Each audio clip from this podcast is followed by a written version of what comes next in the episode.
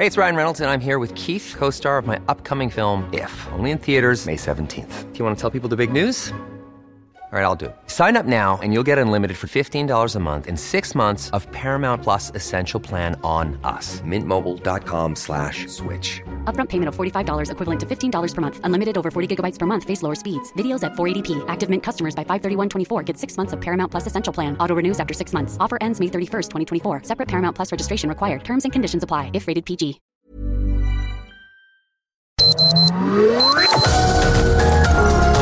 Heraldo Media Group presenta Sergio Sarmiento y Lupita Juárez. Información veraz y oportuna con un toque personal y humano. Por El Heraldo Radio, donde la H suena y ahora también se escucha.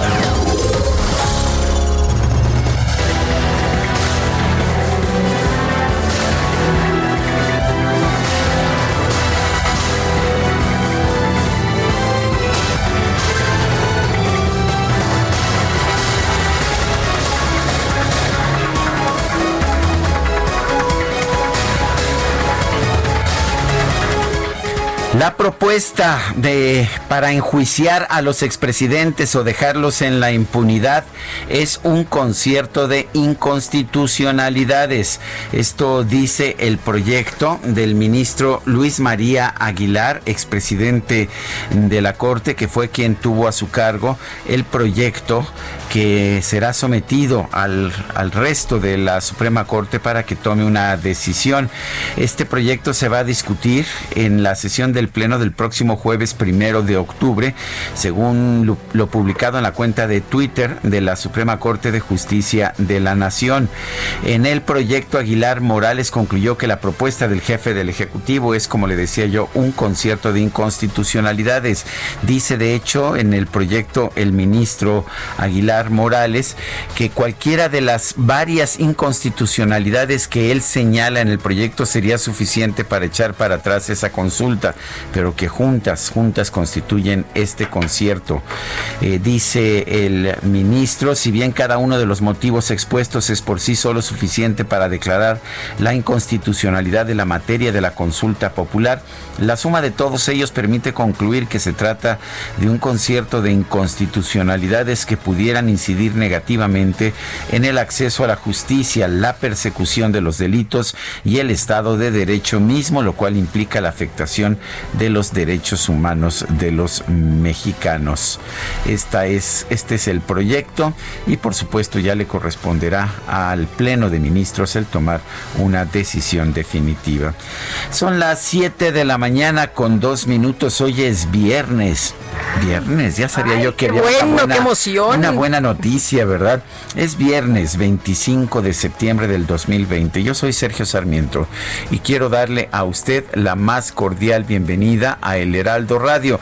Lo invito a quedarse con nosotros. Aquí estará bien informado, pero también podrá pasar un rato agradable, ya que siempre, siempre hacemos un esfuerzo por darle a usted el lado amable de la noticia, siempre y cuando, por supuesto, la noticia lo permita. Guadalupe Juárez, ¿qué nos dices? Hola, ¿qué tal? Sergio Sarmiento, ¿cómo te va? Buenos días, amigos. Qué gusto saludarlos en este viernes. Pues les tengo información que tiene que ver con la percepción, con la respuesta del presidente López Obrador a lo planteado por el eh, ministro en eh, este tema de las eh, consultas, precisamente para enjuiciar a cinco expresidentes, al ministro Luis María Aguilar. Bueno, dice el presidente que luego de conocer que el proyecto del ministro Aguilar propone la inconstitucionalidad de la consulta ciudadana para enjuiciar a los últimos cinco exmandatarios, pidió esperar al fallo de la Corte, pues se trata de un voto de los 11 totales. Dijo que no coincide en el contenido del proyecto del ministro Luis María Aguilar,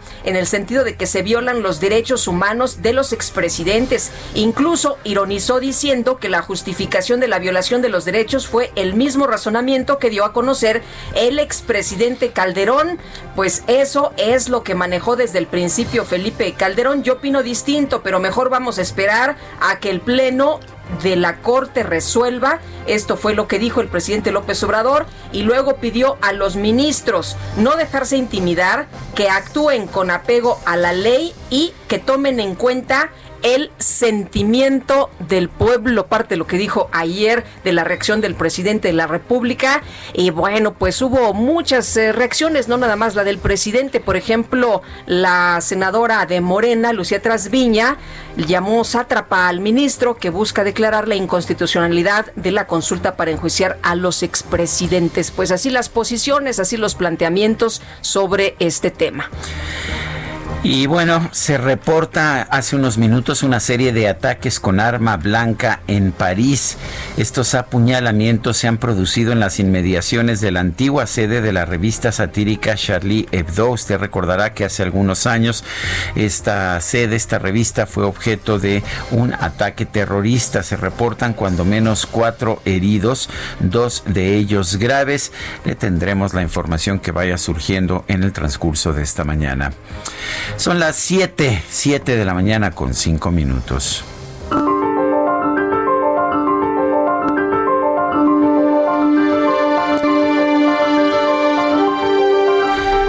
La lealtad a una opinión petrificada nunca ha roto una cadena o liberado un alma humana y nunca lo hará.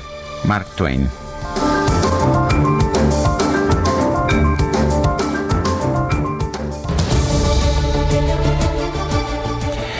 Y bueno, pues uh, ya sabe usted que nos gusta hacer preguntas. Ayer preguntaba temprano en la mañana, ¿ha acabado con la corrupción el presidente López Obrador? Nos dijeron que sí, 4.3%, no, 92.4%, solo un poco, 3.3%. Recibimos 21.549 participaciones. Esta mañana ya coloqué hace un rato en mi cuenta personal de Twitter arroba Sergio Sarmiento la siguiente pregunta. ¿Es correcto que AMLO pida lealtad a ciegas a sus colaboradores? Nos dice que sí, 6.8%, que no, 90.9%, quién sabe, 2.3%. Hemos recibido en 38 minutos 1.511 participaciones. Las destacadas del Heraldo de México. Tiene cara que ya está de vacaciones, ¿verdad? sí, que ya está con la cabeza. Está muy feliz, mira nada más. Que se nos va de vacaciones. Se nos dice. va de vacaciones. Híjole, bueno. Qué delicia. No, ya es justo. Bien es merecido. Justo, ¿Cuánto, es cuánto, justo. ¿Cuánto tiempo lleva trabajando aquí? Como dos años sin vacaciones. Lleva como dos años sin vacaciones. Bueno, pero, pero en esta empresa solo un año, ¿eh? sí, sí. O año y pico. Pues Año y medio, cachito, ¿verdad? Año y medio. Año y medio ya. Año y medio. se Sergio. Lupita, amigos, muy buenos días. ¿Cómo estás, Excelente Itzel? viernes, muy contenta Qué porque gusto la, si- saludarte. la siguiente guarda, semana. Guarda ese bikini, por favor. La siguiente ya traigo No, el no traje nos- abajo, no como niño chiquito en vacaciones. No nos. Nos quiere dar envidia. Oye, Itzel, agradecerte los cubrebocas tan bonitos Ah, con motivos eh, mexicanos. Están.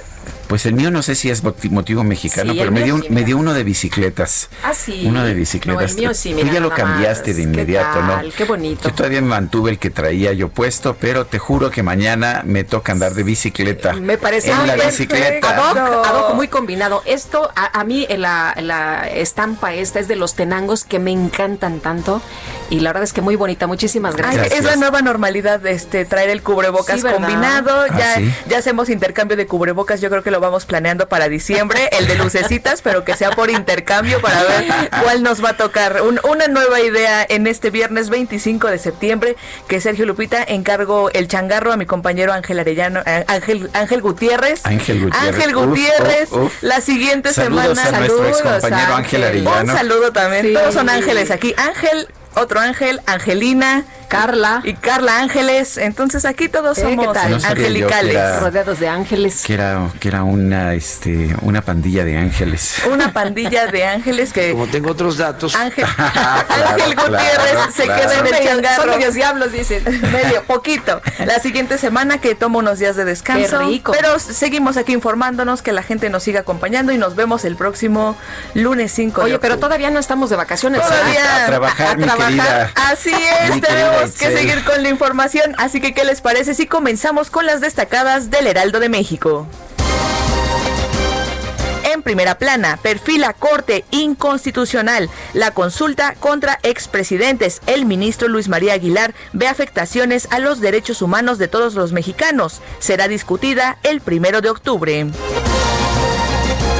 País, bloque opositor, alianzas sí, pero sin Calderón, Jesús Zambrano. Ir en coalición con el PAN y el PRI es parte del proyecto que ya afina el líder del PRD.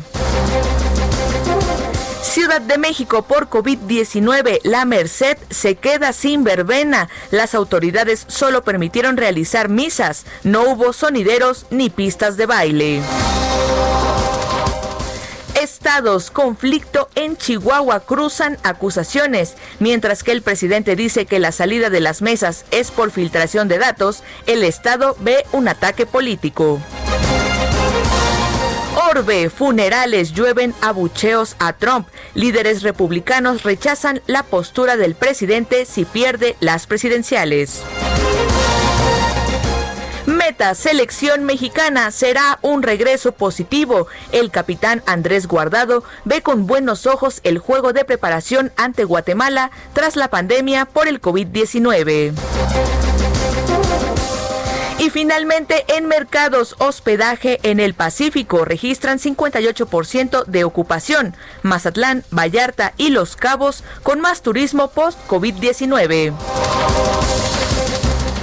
Sergio Lupita, amigos, hasta aquí las destacadas del Heraldo. ¡Feliz viernes! Muchas gracias, Itzel. Muy buenos días. Y bueno, pues si se trata de trabajar, ¿te parece que ya nos, nos sigamos de seguidito?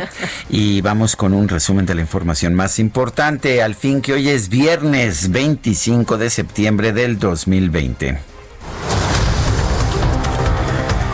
Luego de que el presidente López Obrador anunció que va a impulsar cambios en la Comisión Nacional del Agua porque está tomada por personas vinculadas al PAN.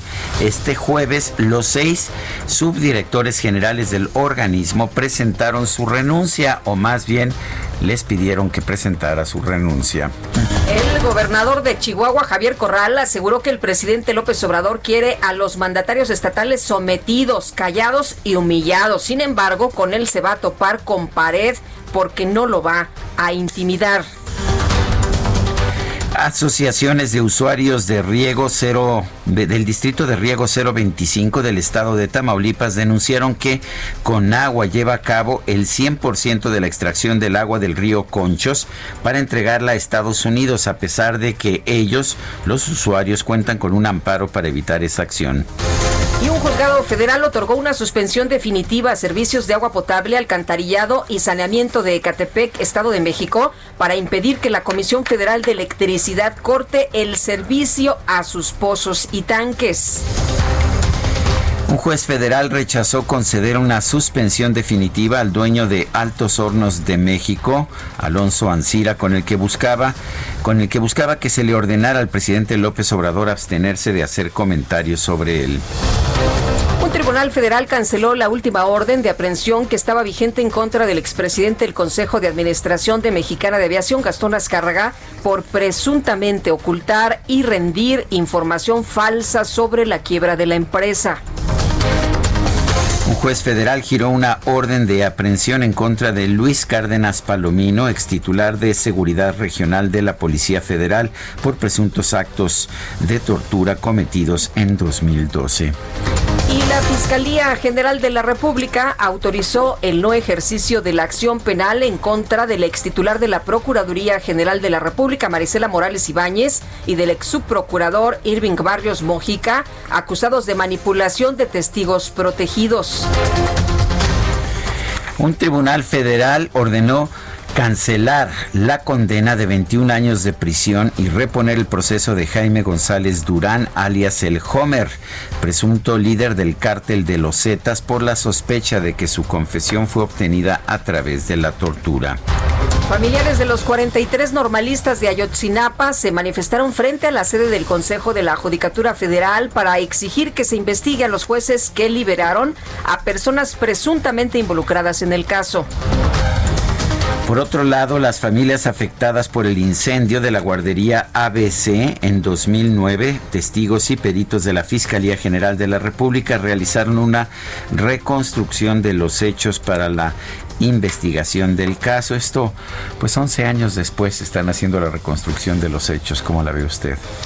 Representantes de agrupaciones feministas se reunieron con Paulina Telles, titular de la Unidad de Apoyo al Sistema de Justicia de la Secretaría de Gobernación, para exponer sus demandas. Maestros de la Coordinadora Nacional de Trabajadores de la Educación bloquearon de nueva cuenta las vías del ferrocarril de Pátzcuaro, Michoacán, para exigir pagos de bonos y plazas para los egresados de las escuelas normales.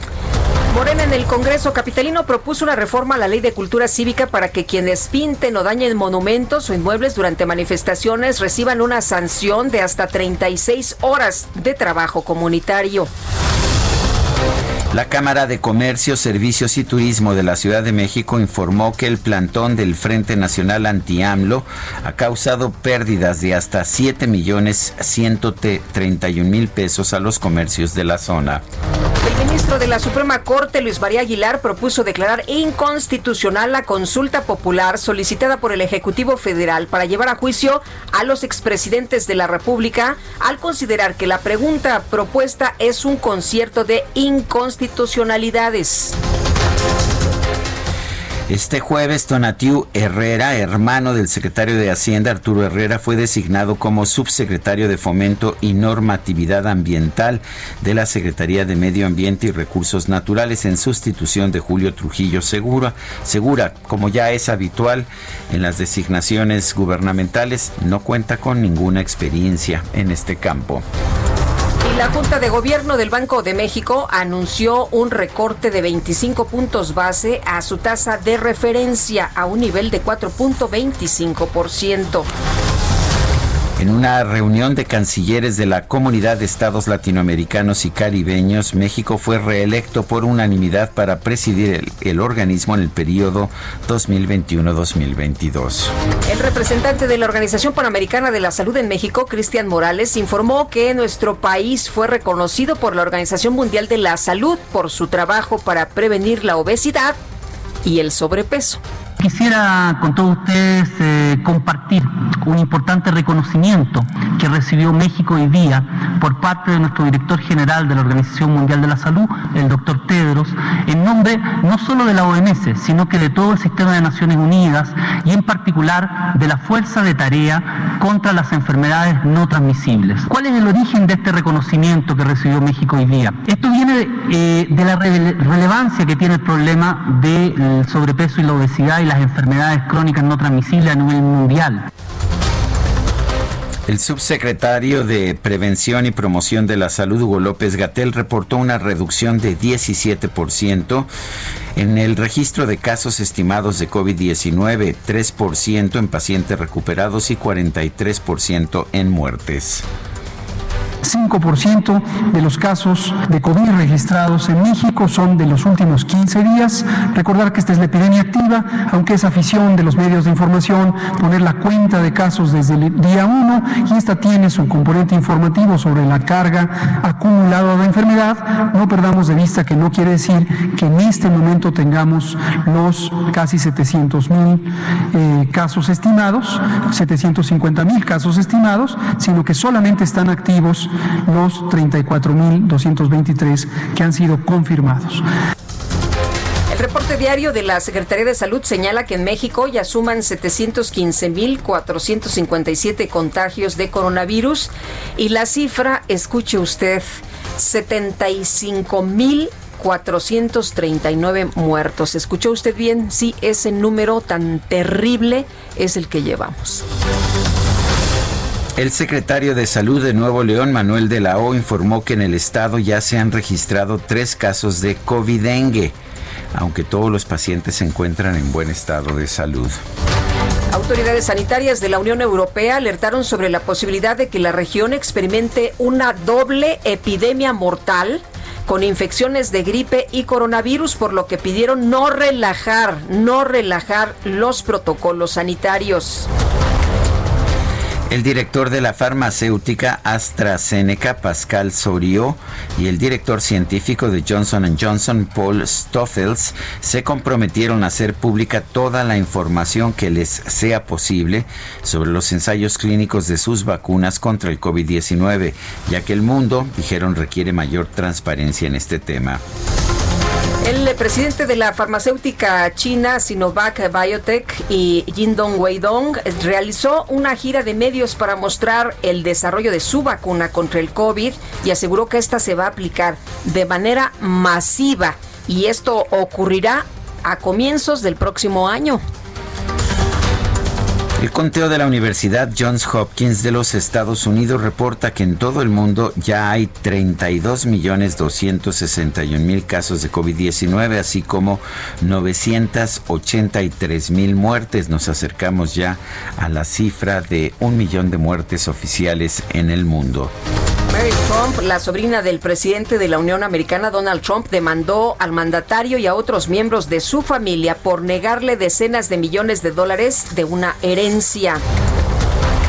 En París, Francia, este viernes se registró un ataque con cuchillo en inmediaciones de la antigua sede de la revista satírica Charlie Hebdo.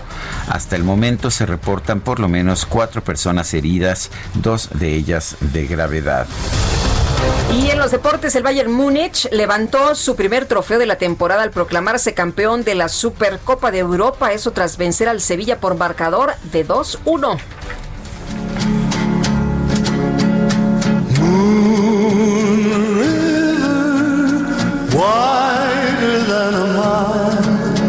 I'm crossing you in style someday.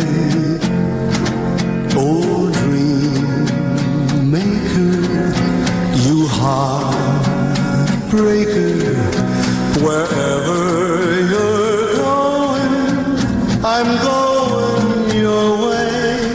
La canción es Moon River, un clásico de la película Breakfast at Tiffany's, Desayuno en Tiffany's de 1961. En la película la interpretaba eh, pues con, con, muchas dificultades porque no era una buena cantante Audrey Hepburn. Sí era mi novia, ¿eh? Este, sí era mi novia Audrey Hepburn. Lo sigue siendo, aunque ya se nos sí. fue. La, la, versión que se hizo más famosa, sin embargo, es esta de Andy Williams, un crooner, un cantante romántico de los años 60, de los años 50. Eh, y bueno, pues uno de los grandes, eh, de los cantantes más populares de esa época. Él falleció el 25 de septiembre del 2012 a los 84 años de edad. ¿Te parece que escuchemos un poquito de música romántica Me parece hoy? muy bien, me encanta la idea, mi querido Sergio. Oye, y como eres eh, viernes de lectura, pues podríamos recomendar Desayuno en Tiffany's, por ejemplo, ¿no? De Truman Capote. Esta canción tiene una, una frase que generó polémica desde el principio, que era My Huckleberry Friend, mi amigo Huckleberry, así como de Huckleberry Finn de Mark Twain. Y pues vale la pena, eh, pues generó mucha polémica porque nadie sabía qué significaba. Yo creo que era un amigo entrañable como, los, como las amistades que narraba Mark Twain en Huckleberry Finn. Pero bueno, aquí está, Moon River. No es la versión que más me gusta, me parece. Andy Williams era más bien cursilón, pero pues bueno, ¿qué te puedo decir, Guadalupe? A mí sí me gusta, ¿eh? Going to the same rainbow's end. Waiting round the bend, al otro lado del recoveco. My Huckleberry friend, mi amigo Huckleberry. Moon River, el, el río de la luna. Me, me, acuerdo de la escena donde está Audrey Hepburn en una ventana sentada es, con en, la guitarrita. En una especie, ¿no? sí, en una ventanita, sí. sí. Y la versión cinematográfica de Johnny Mercer y Henry Mancini. Eh, Henry Mancini hizo la música, Johnny Mercer la letra. Es muy sencillita, es nada más guitarra, guitarra clásica y la voz de Audrey Hepburn. Heartbreaker, tu rompedor de corazones. Donde quiera que vayas, yo estoy, yo voy en tu camino. Two drifters, dos vagabundos que van a, que van a ver el mundo. Hay tanto mundo para ver. Uf, la verdad es que Qué me bonita, encanta esta qué bonita. Dice Augusto que a él también le gusta la música, pero, pero que, que vamos a trabajar. Ay, bueno. Ah, ay, ya, ves ca- cómo es que eres. ya casi ya no hay ves cómo eres, Augusto. bueno. Adelante, ¿Cómo estás? Augusto. Buenos días. Muy buenos días, ¿no? Pues la música es perfecta, pero bueno, tienes razón, hay que trabajar y pues bueno, ahí, tenemos presencia de manifestantes aquí en la calle de Moneda, justo frente a la entrada donde ingresan los medios de comunicación para las conferencias del presidente Andrés Manuel López Obrador. ¿Quiénes son estos jóvenes? Pues son alrededor de 50 jóvenes que se manifiestan por los altos índices de contaminación que hay en el país. Se oponen a, la- a las obras que lleva la, cuatro, la cuarta transformación, como es el Tren Maya y la refinería de Tabasco. Hay que mencionar que ellos están mencionando que eh, Pemex es la novena empresa que más contamina en el mundo y por eso piden que se frene el trabajo que se está llevando en dos bocas. Y pues bueno, estos jóvenes se están eh, manifestando de manera pacífica, se, man- se mantendrán un rato más aquí en la calle de Moneda. Bueno. Nosotros vamos a continuar muy pendientes. Gracias, Augusto. Muy buen día. Buenos días. 7 con 24, regresamos. We're after the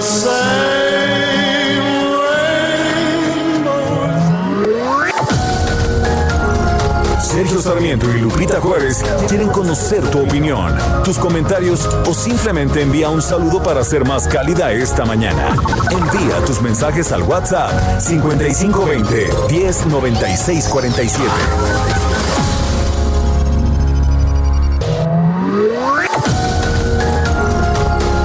Continuamos con Sergio Sarmiento y Lupita Juárez por El Heraldo Radio.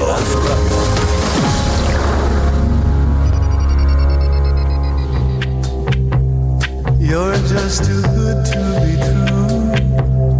Can't take my eyes off you. You'd be like heaven to touch. I wanna hold you so much. At long last, love has arrived, and I thank God I'm alive. You're just too good to be true. Can't take my eyes off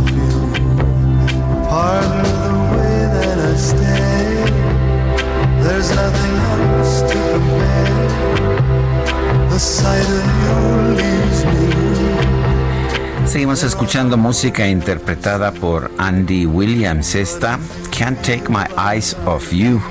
No puedo quitarte la mirada de encima, no puedo dejar de mirarte. Es de Bob Crew y Bob Gaudio. Y bueno, fue originalmente un éxito con Frank Valley y las cuatro estaciones de Four Seasons.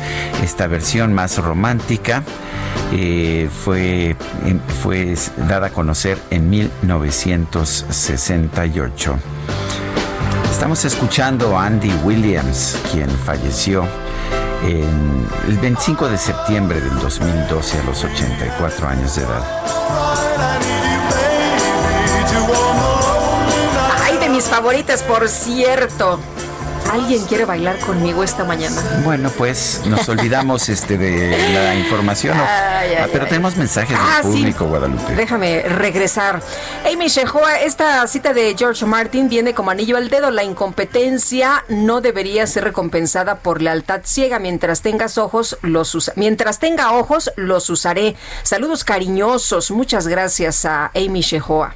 Patricia Flores, ya viernes y los saludo con el cariño de siempre desde Ciudad Guadalupe, Nuevo León. Buen fin de semana. Ari PL dice, mensaje a la 4T, cuando enjuician a otros, recuerden el plantón de Avenida Reforma en 2006, critican lo que han hecho. Son las 7 con 33 minutos. La economía mexicana está en crisis, eh, en parte por la situación de la pandemia del COVID-19. Eh, pero aquí el tema es que hay quien tiene temor de que pueda generarse una segunda ola de contagios de coronavirus, un rebrote. Y la pregunta es si la economía podría resistir un nuevo cierre como el que tuvimos a partir del 23 de marzo. Francisco Cervantes Díaz es presidente de la Confederación de Cámaras Industriales de los Estados Unidos Mexicanos, la CONCAMIN. Francisco Cervantes, buenos días. Sergio, muy buenos días, gusto saludarte. Eh, ha sido, ha sido, han sido momentos muy complicados. Apenas se están recuperando algunas industrias como la de la construcción, que de hecho venían cayendo desde antes de la pandemia. Pero hay quien dice que hay que, hay que establecer un nuevo cierre de actividades económicas por el bien de la salud. ¿Qué opinan ustedes de eso? No, ya no, no, sé, bueno, Sí, perdón Paco, este, no sé si puedas eh, quitarte, se ve que estás en un speaker y, se nos está viciando. No sé si puedas ponerte directo al teléfono. Eh, van a sacar la llamada a ver si podemos tenerla un poquito mejor. Sí. En un momento vamos a estar hablando Mi- sobre este tema. Mientras tanto, el INEGI dio a conocer hoy el indicador global de la actividad económica. Estamos viendo sí un repunte, estamos viendo un repunte eh, de 5.7% entre junio y julio del 2020. Esto es en un solo mes, pero este repunte no ha sido suficiente para compensar la caída de los meses anteriores, de manera que, según el IGAE, que es una especie de, indicador adelantado del Producto Interno Bruto, eh, se está registrando en el mes de julio todavía una caída de 9.8% real respecto al mismo mes del 2019, de manera que pues es una caída muy importante en la actividad económica de nuestro país. Y ahora sí, Ya, ya, está es- listo. Sí, Francisco Cervantes Díaz, de nuevo eh, te saludamos. Ah, muchas gracias, Lupita y Ah, Sergio. Bueno, mucho buenos mejor. días. ¿eh? Ahora sí te Ahora sí te escuchamos perfecto. Sí. A ver, Francisco, cuéntanos. Vaya. eh, hemos visto una situación muy complicada, pero hay quien dice que, pues a lo mejor hay que cerrar nuevamente. ¿Qué opinas? No, no, sería catastrófico, ¿eh? Ahorita los flujos de las empresas ya están en ceros. No, bueno, muchas y, y pequeñas en- empresas, mi pymes no han, no han podido abrir, ¿eh? Siguen todavía, las medianas y las grandes están trabajando realmente a un 30%. Recuerden que el eslabón más importante que, que alimenta a la industria es el consumo. Y el consumo ahorita lo tenemos muy muy bajo, ¿eh? Entonces pensar en otro en otro cierre sería pues, ya mortal para la, para la industria. Eh, Aunque la construcción maneja un indicador ahí pequeño, pues se- será en algunas empresas grandes, porque no no hay obras ahorita, no, no hay infraestructura. Y la infraestructura junto con la vivienda son los que más este, ramas de la industria abrazan. Cemento, este, toda la parte de minería en agregados, aluminio, acero, en fin, madera, vidrio. Y son 36, casi 39 ramas que, que abrazan. Y todas estas ramas ahorita están pasando momentos bastante críticos. Ahora, las acciones que se han enfrentado por eh, parte de las eh, eh, compañías, de la industria, de las empresas, ¿crees que son suficientes como para eh, seguir eh, ante esta pandemia? Esto de la di- distanciamiento social, el uso de cubrebocas, de mascarillas, todo lo que se ha hecho, ¿podría ayudarnos a seguir trabajando?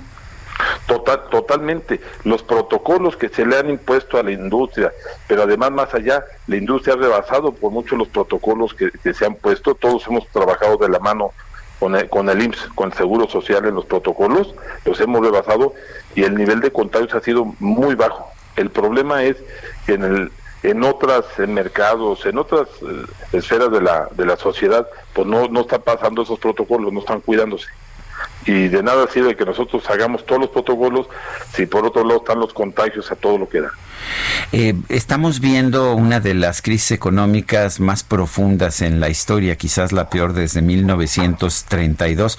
Ayer decía Alfonso Romo, el jefe de la oficina de la presidencia, si la inversión pública está etiquetada y el gasto público está restringido, lo único que tiene México para crecer es la inversión privada. Sin embargo, a mucha gente se queja de que tampoco se está permitiendo la inversión privada. Lo vemos ahora, por ejemplo, con las nuevas medidas en energía. ¿Qué opinas? Pues sí, hay muchas iniciativas que nos, que nos vienen rama por rama, este, se, se están rayando. En pocas palabras, pues estamos más preocupados en ir arreglando este, todas estas iniciativas y en otras adaptándonos el etiquetado, lo de la alimentación que, que denostan tan feamente a la agroalimentación, este, diciéndole alimentación chatarra y que los estados, los diputados andan ahí, este, pues no sé, andan más preocupados por ver qué iniciativas y cómo para la industria que por la reactivación económica. Eh, Entonces, medicinas, o sea, nos podemos ir rama por rama. Los ferrocarriles, la parte de proveeduría está bastante denostada por toda la toma de autopistas, este, casetas, en los ferrocarriles un mes parados en Sonora, ahorita otro mes parados en Chihuahua, pues ¿qué hacemos? ¿Es eh, buen momento para invertir en México? ¿Hay confianza y certidumbre? ¿Crees que este llamado pudiera efectivamente hacer que el eh, dinero fluya? Pues mira, tenemos que, si hay mucho interés en México, la, la parte este, logística que tenemos a nivel mundial y ser vecinos del país que más consume este pues de todo es una ventaja tremenda, ¿no? Y ahorita la atención de Estados Unidos con China, el, quererse acercar a, los proveedores, México ocupa el ranking de los 10 en muchas este, ramas industriales en automóviles, la parte automotriz es el cuarto exportador del mundo, sin tener una marca, ¿eh? en aeronáutica somos el número 9, en fin, en muchas ramas en televisión es este, el número uno, y entonces los proveedores se quieren venir a acercar acá para poder abatir costos ser más competitivos, pero sí tenemos que tener mejores condiciones, este, tener políticas públicas que, que impulsen, ¿no? Para que además el empleo este, lo podamos generar. Perdimos más de un millón de empleos y otro que dejamos de generar, debemos dos millones de empleos y vamos a muy pocos meses ya de, de entrada al 2021. Entonces sí tenemos que este, hacerle un llamado a los señores legisladores, a todos, que hagamos iniciativas que impulsen, no que nos estén deteniendo, hagan de cuenta que le están metiendo cadenas a las ramas industriales para que no avancen. ¿Qué tipo de iniciativas serían estas? ¿Qué, le propondrías a los legisladores si te estuvieran escuchando, que algunos te están escuchando? Así es. Pues mire, el, tema de, la agroalimentación es seriamente atacado, el tema de, de las medicinas es seriamente atacado, el tema eh, en energía. También estamos mandando señales pues que no son acordes a confianza. Ya nos sacaron del, del número 25, del ranking 25 de naciones de confianza a la inversión. En fin, podemos ahí pasar todo el día de diciendo rama por rama lo que está pasando y eso no nos ayuda, no nos ayuda. Mejor concentrémonos todos como mexicanos y con solidaridad hacia ver cómo recuperamos la parte esta de activación económica y empleo para que podamos, y ya teniendo otra vez la economía este como antes, entonces nos ponemos a, ver iniciativas. Bueno, pues hay, no, hay, hay normas que nos están, este, ahorita hay una norma a la seguridad automotriz bastante dura y muchas otras normas, eso nos afecta enorme, enormemente. Bueno, pues yo quiero agradecerte, Francisco Cervantes Díaz, presidente de la Confederación de Cámaras Industriales de los Estados Unidos Mexicanos, la CONCAMIN. Gracias por haber hablado con nosotros. Gracias, Sergio Lupita. Muchos saludos, buen día, buen fin de semana y al auditorio también. Gracias, igualmente, muy buenos días. Pues Sergio, no puedes estar eh, dándole de palos, ¿no? A quien está moviendo a este país y creo que es un buen momento para repensarlo y para ayudar a todas las empresas, a la industria, a todos los sectores eh, productivos, pero bueno, pues a ver qué, qué es lo que se logra. Ahí está la disposición y de, los industriales, por ejemplo. Ahí están los planteamientos muy claros. Ojalá que los legisladores pues pudieran también impulsar estas, eh, estos apoyos. Y por otra parte, después de la limpia ordenada por el presidente Andrés Manuel López Obrador a la plana mayor de la Comisión Nacional del Agua, entregaron su renuncia a seis subdirectores generales con el propósito de que sea revisado cada caso en particular. El argumento para hacer la revisión del personal es que a decir del eh, presidente hay funcionarios que tienen tomada la Conagua. Dijo de hecho que estaban relacionados con el Partido Acción Nacional, así de, clarito. Dijo, no, bueno, pues es que los del PAN tienen ahí tomada la Conagua. Los servidores públicos que pusieron su renuncia sobre la mesa son Eduardo Selner Ávila, subdirector general de Administración, Alfredo Con Gutiérrez, subdirector general técnico, y Víctor Hugo Alcocer Yamanaka, subdirector general de Infraestructura y Gestión Hidroagrícola. También Eugenio Barrios, quien era subdirector general de Administración del Agua, Patricia Ramírez Pineda, de Agua Potable y Saneamiento, y Celia Maya, subdirectora general jurídica. Así están las cosas, pues ya renunciaron los eh, pues eh, funcionarios, los eh, altos funcionarios de la Conagua y pues vamos a ver ahora qué es lo que propone el presidente, ¿no? ¿Quién va a ocupar esos cargos? De hecho, el, el ministro de la Suprema Corte de Justicia, Luis María Aguilar, expresidente de la Corte, vale la pena recordar, propuso declarar como inconstitucional la propuesta del presidente Andrés Manuel López Obrador sobre la consulta popular para enjuiciar a los expresidentes de México. Y bueno, eh, vale la pena leer el proyecto, es muy, muy importante porque va señalando una, una tras otra las inconstitucionalidades. Una de ellas, a propósito, es que si la consulta dijera que no hay que enjuiciar a expresidentes que hubieran cometido un delito, pues estaría garantizando la impunidad y dice, pues esto no puede existir. Los expresidentes deben ser enjuiciados si hay razones para pensar que cometieron delitos y no deben ser enjuiciados si no existen esas razones. Pero a ver, vamos a conversar con Javier Martín Reyes, profesor asociado en la División de Estudios Jurídicos del Centro de Investigación y Docencia Económicas, el CIDE. Eh, maestro Martín Reyes, buenos días, gracias por tomar nuestra llamada. Al contrario, Sergio, eh, un gusto platicar contigo y con todo el auditorio. Ah, Javier, ¿qué, ¿qué tan importante es este proyecto? ¿Cómo viste tú este proyecto? Yo creo que es un proyecto importantísimo porque este es un asunto que realmente va a poner a prueba la independencia, la credibilidad y la legitimidad de la Suprema Corte de Justicia. En términos jurídicos, déjame ponerlo así, Sergio, realmente es una pregunta sencilla, porque a final de cuentas es tan aberrante la propuesta de consulta popular del presidente eh, López Obrador que, como bien dice el proyecto, estamos no frente a una o dos inconstitucionalidades o razones para sostener su inconstitucionalidad, sino genuinamente estamos frente a un concierto de inconstitucionalidad. Creo que es un proyecto breve, claro, relativamente bien argumentado, que nos pone sobre la mesa cinco argumentos muy puntuales.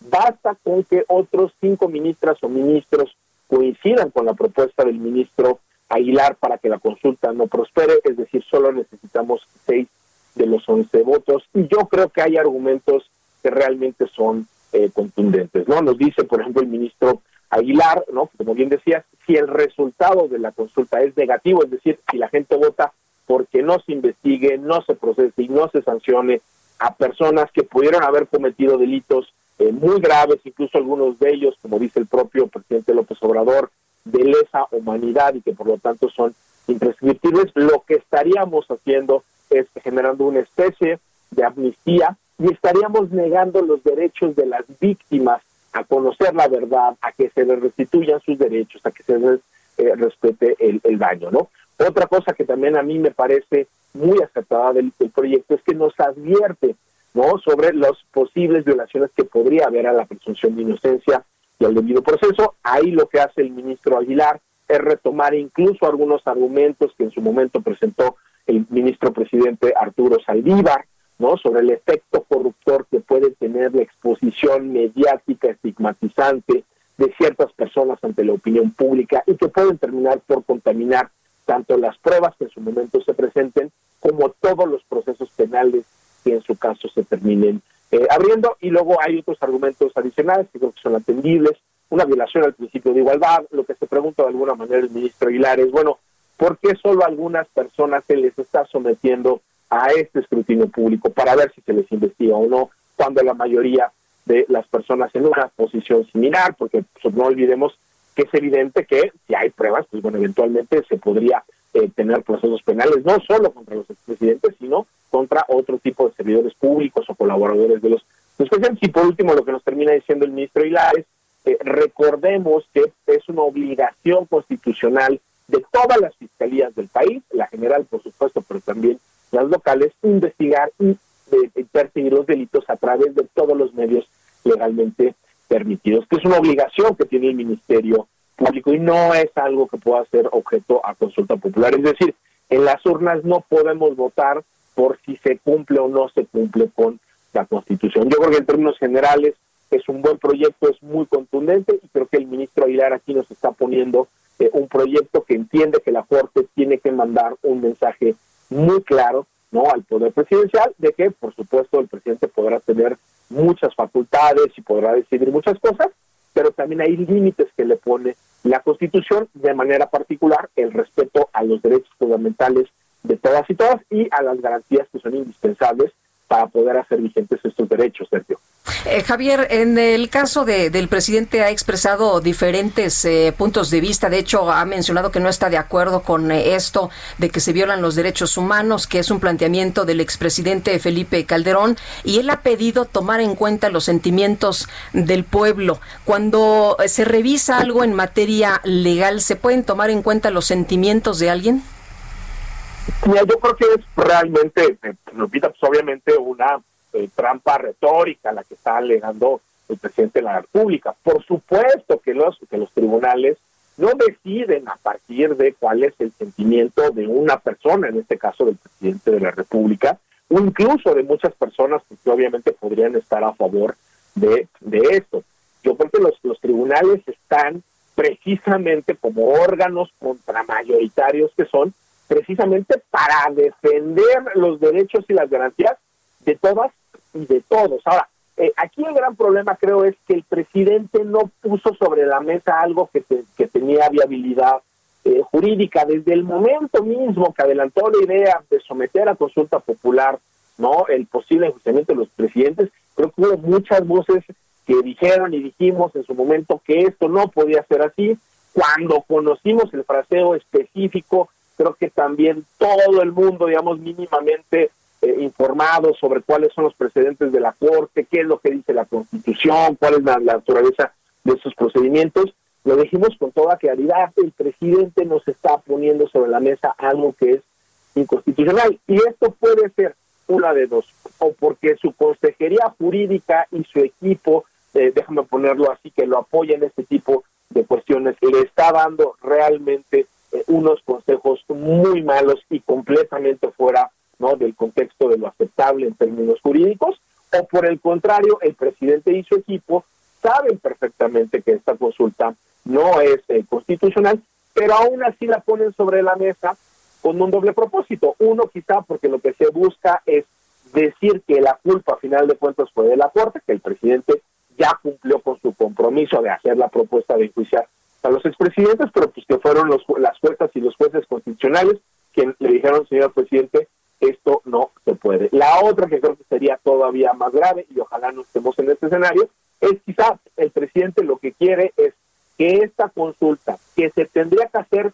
en agosto, es decir, en una fecha diferente de las elecciones de 2021, se rechace por las razones que nos está dando el ministro Aguilar u otros adicionales que también se podrían dar. Y esto le abra la puerta y le dé una justificación informal al presidente para insistir con el intento de hacer una consulta como las que ya hemos visto, al margen de la Constitución, al margen de la ley, ¿no? Y lo que podríamos llamar estas consultas papito, como la que hemos visto, por ejemplo, al principio, ¿no? Obviamente en el periodo de transición con el aeropuerto eh, de Texcoco, o las que hemos visto en otras entidades federativas para, para, para proyectos. Yo mucho me temo de nueva cuenta que es tan evidente y tan patente no que esta que esta consulta viola las reglas expresas que están en la Constitución de manera particular no la restricción a los derechos humanos y sus garantías que el presidente ya sabe que esto no va a prosperar pero lo está utilizando mucho más con fines políticos o electorales. Eh, eh, Javier ¿Qué opinas de la respuesta del presidente que les dice a los ministros que actúen con apego a la ley y que no se dejen intimidar? Pues yo creo que la paradoja es que lo que habría que hacer es reiterarle a las ministras y a los ministros que en efecto tienen que apegarse a la Constitución y que no tienen que dejarse presionar, principalmente del presidente de la República, porque quien ha utilizado el púlpito presidencial, de manera particular las mañaneras, para mandarle señales a las ministras y a los eh, ministros, ¿no? Eh, mensajes que a veces pueden ser un poco eh, incluso amenazantes, ha sido el propio presidente de, la República, que yo creo que aquí sería importante, Sergio Lupita, que no se nos olvide que hace poquito menos de un año, un ministro de la Suprema Corte de Justicia de la Nación terminó renunciando sin que jamás explicara cuáles fueron las causas específicas de la renuncia del ministro eh, Medina Mora, que en su momento el presidente dijo que se iba porque al parecer había ahí algún tipo de investigación relacionado con delitos de, corrupción que no sabemos hoy en día ni dónde está la, investigación y demás, y que en su momento creo que se dijo y se dijo con toda claridad, esto suena mucho a presiones por parte del poder y posiblemente a injerencias indebidas del Ejecutivo en contra del poder eh, judicial. Hoy en día el poder judicial no vive buenos momentos, pero yo te podría decir la principal amenaza a la independencia de la, de la Suprema Corte y de la Judicatura en general, o por lo menos en términos eh, políticos, viene de la presidencia de la República. El presidente se queja constantemente, no solo de las decisiones de la Corte, sino de las decisiones de las juezas, de los jueces, de las magistradas y los magistrados que forman parte del Poder Judicial de la Federación. Y no ha sido, digamos, este el único caso donde el presidente tiene un mensaje que descalifica, que critica, que no le importan las razones jurídicas, pues tenemos un presidente que le importan solo los resultados, ¿no? Es decir, si coinciden las cortes con lo que él quiere y no con la racionalidad jurídica que justifica estas decisiones. Yo creo que lo, que dice el presidente es muy cierto, pero también habría que recordarle al presidente que quien ha presionado, quien ha amenazado y quien ha puesto al Poder Judicial de la Federación en una situación muy complicada es precisamente el presidente de la República y esperemos, ¿no, Sergio Lupita, que el resto de las ministras y los ministros entiendan la importancia de este caso y le digan al presidente que aunque es presidente y puede tomar muchas decisiones, hay muchas cosas que no puede decidir porque la Constitución se lo prohíbe. Este es el caso precisamente de esta consulta. Gracias, gracias Javier Martín Reyes, profesor asociado en la División de Estudios Jurídicos del CIDE. Son las 7.55, regresamos en un momento más.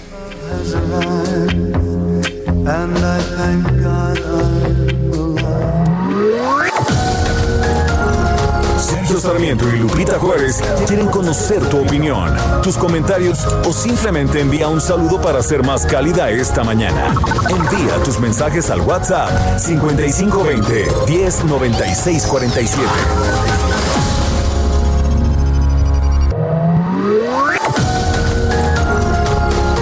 Continuamos con Sergio Sarmiento y Lupita Juárez por El Heraldo Radio.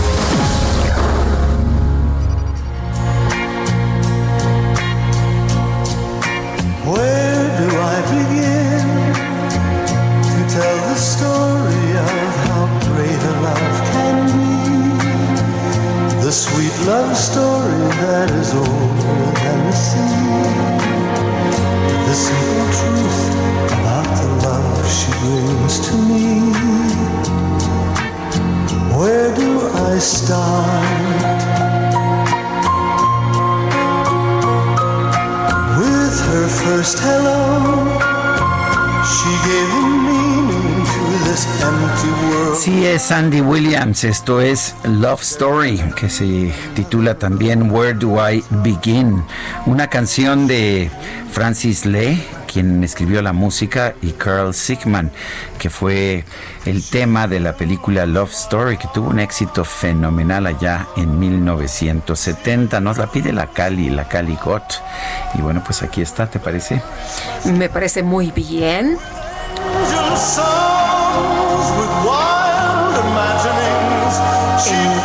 La hora de las complacencias para la Cali.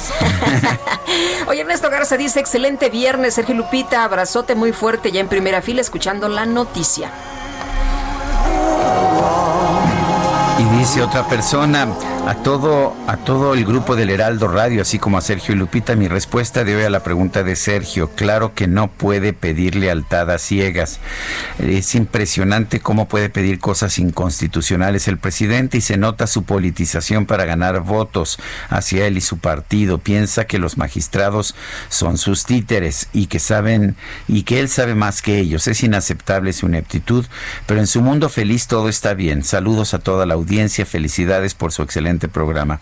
Atentamente el señor Flores de Naucalpan. Sergio Lupita son una pareja muy agradable, no es solo escuchar noticias, No es escuchar, es escuchar la buena vibra de ustedes. Pues trabajamos con mucho gusto, nos gusta mucho lo que hacemos y la verdad contar con un auditorio como usted, pues es, es lo máximo. Es maravilloso, efectivamente. Y Pascual Hernández, muy buenos días, Sergio y Lupita. Le recuerdo que nos puede usted mandar mensajes por WhatsApp al número 552010 9647. Mensajes de texto o de voz. Y pareja, ¿a qué vamos?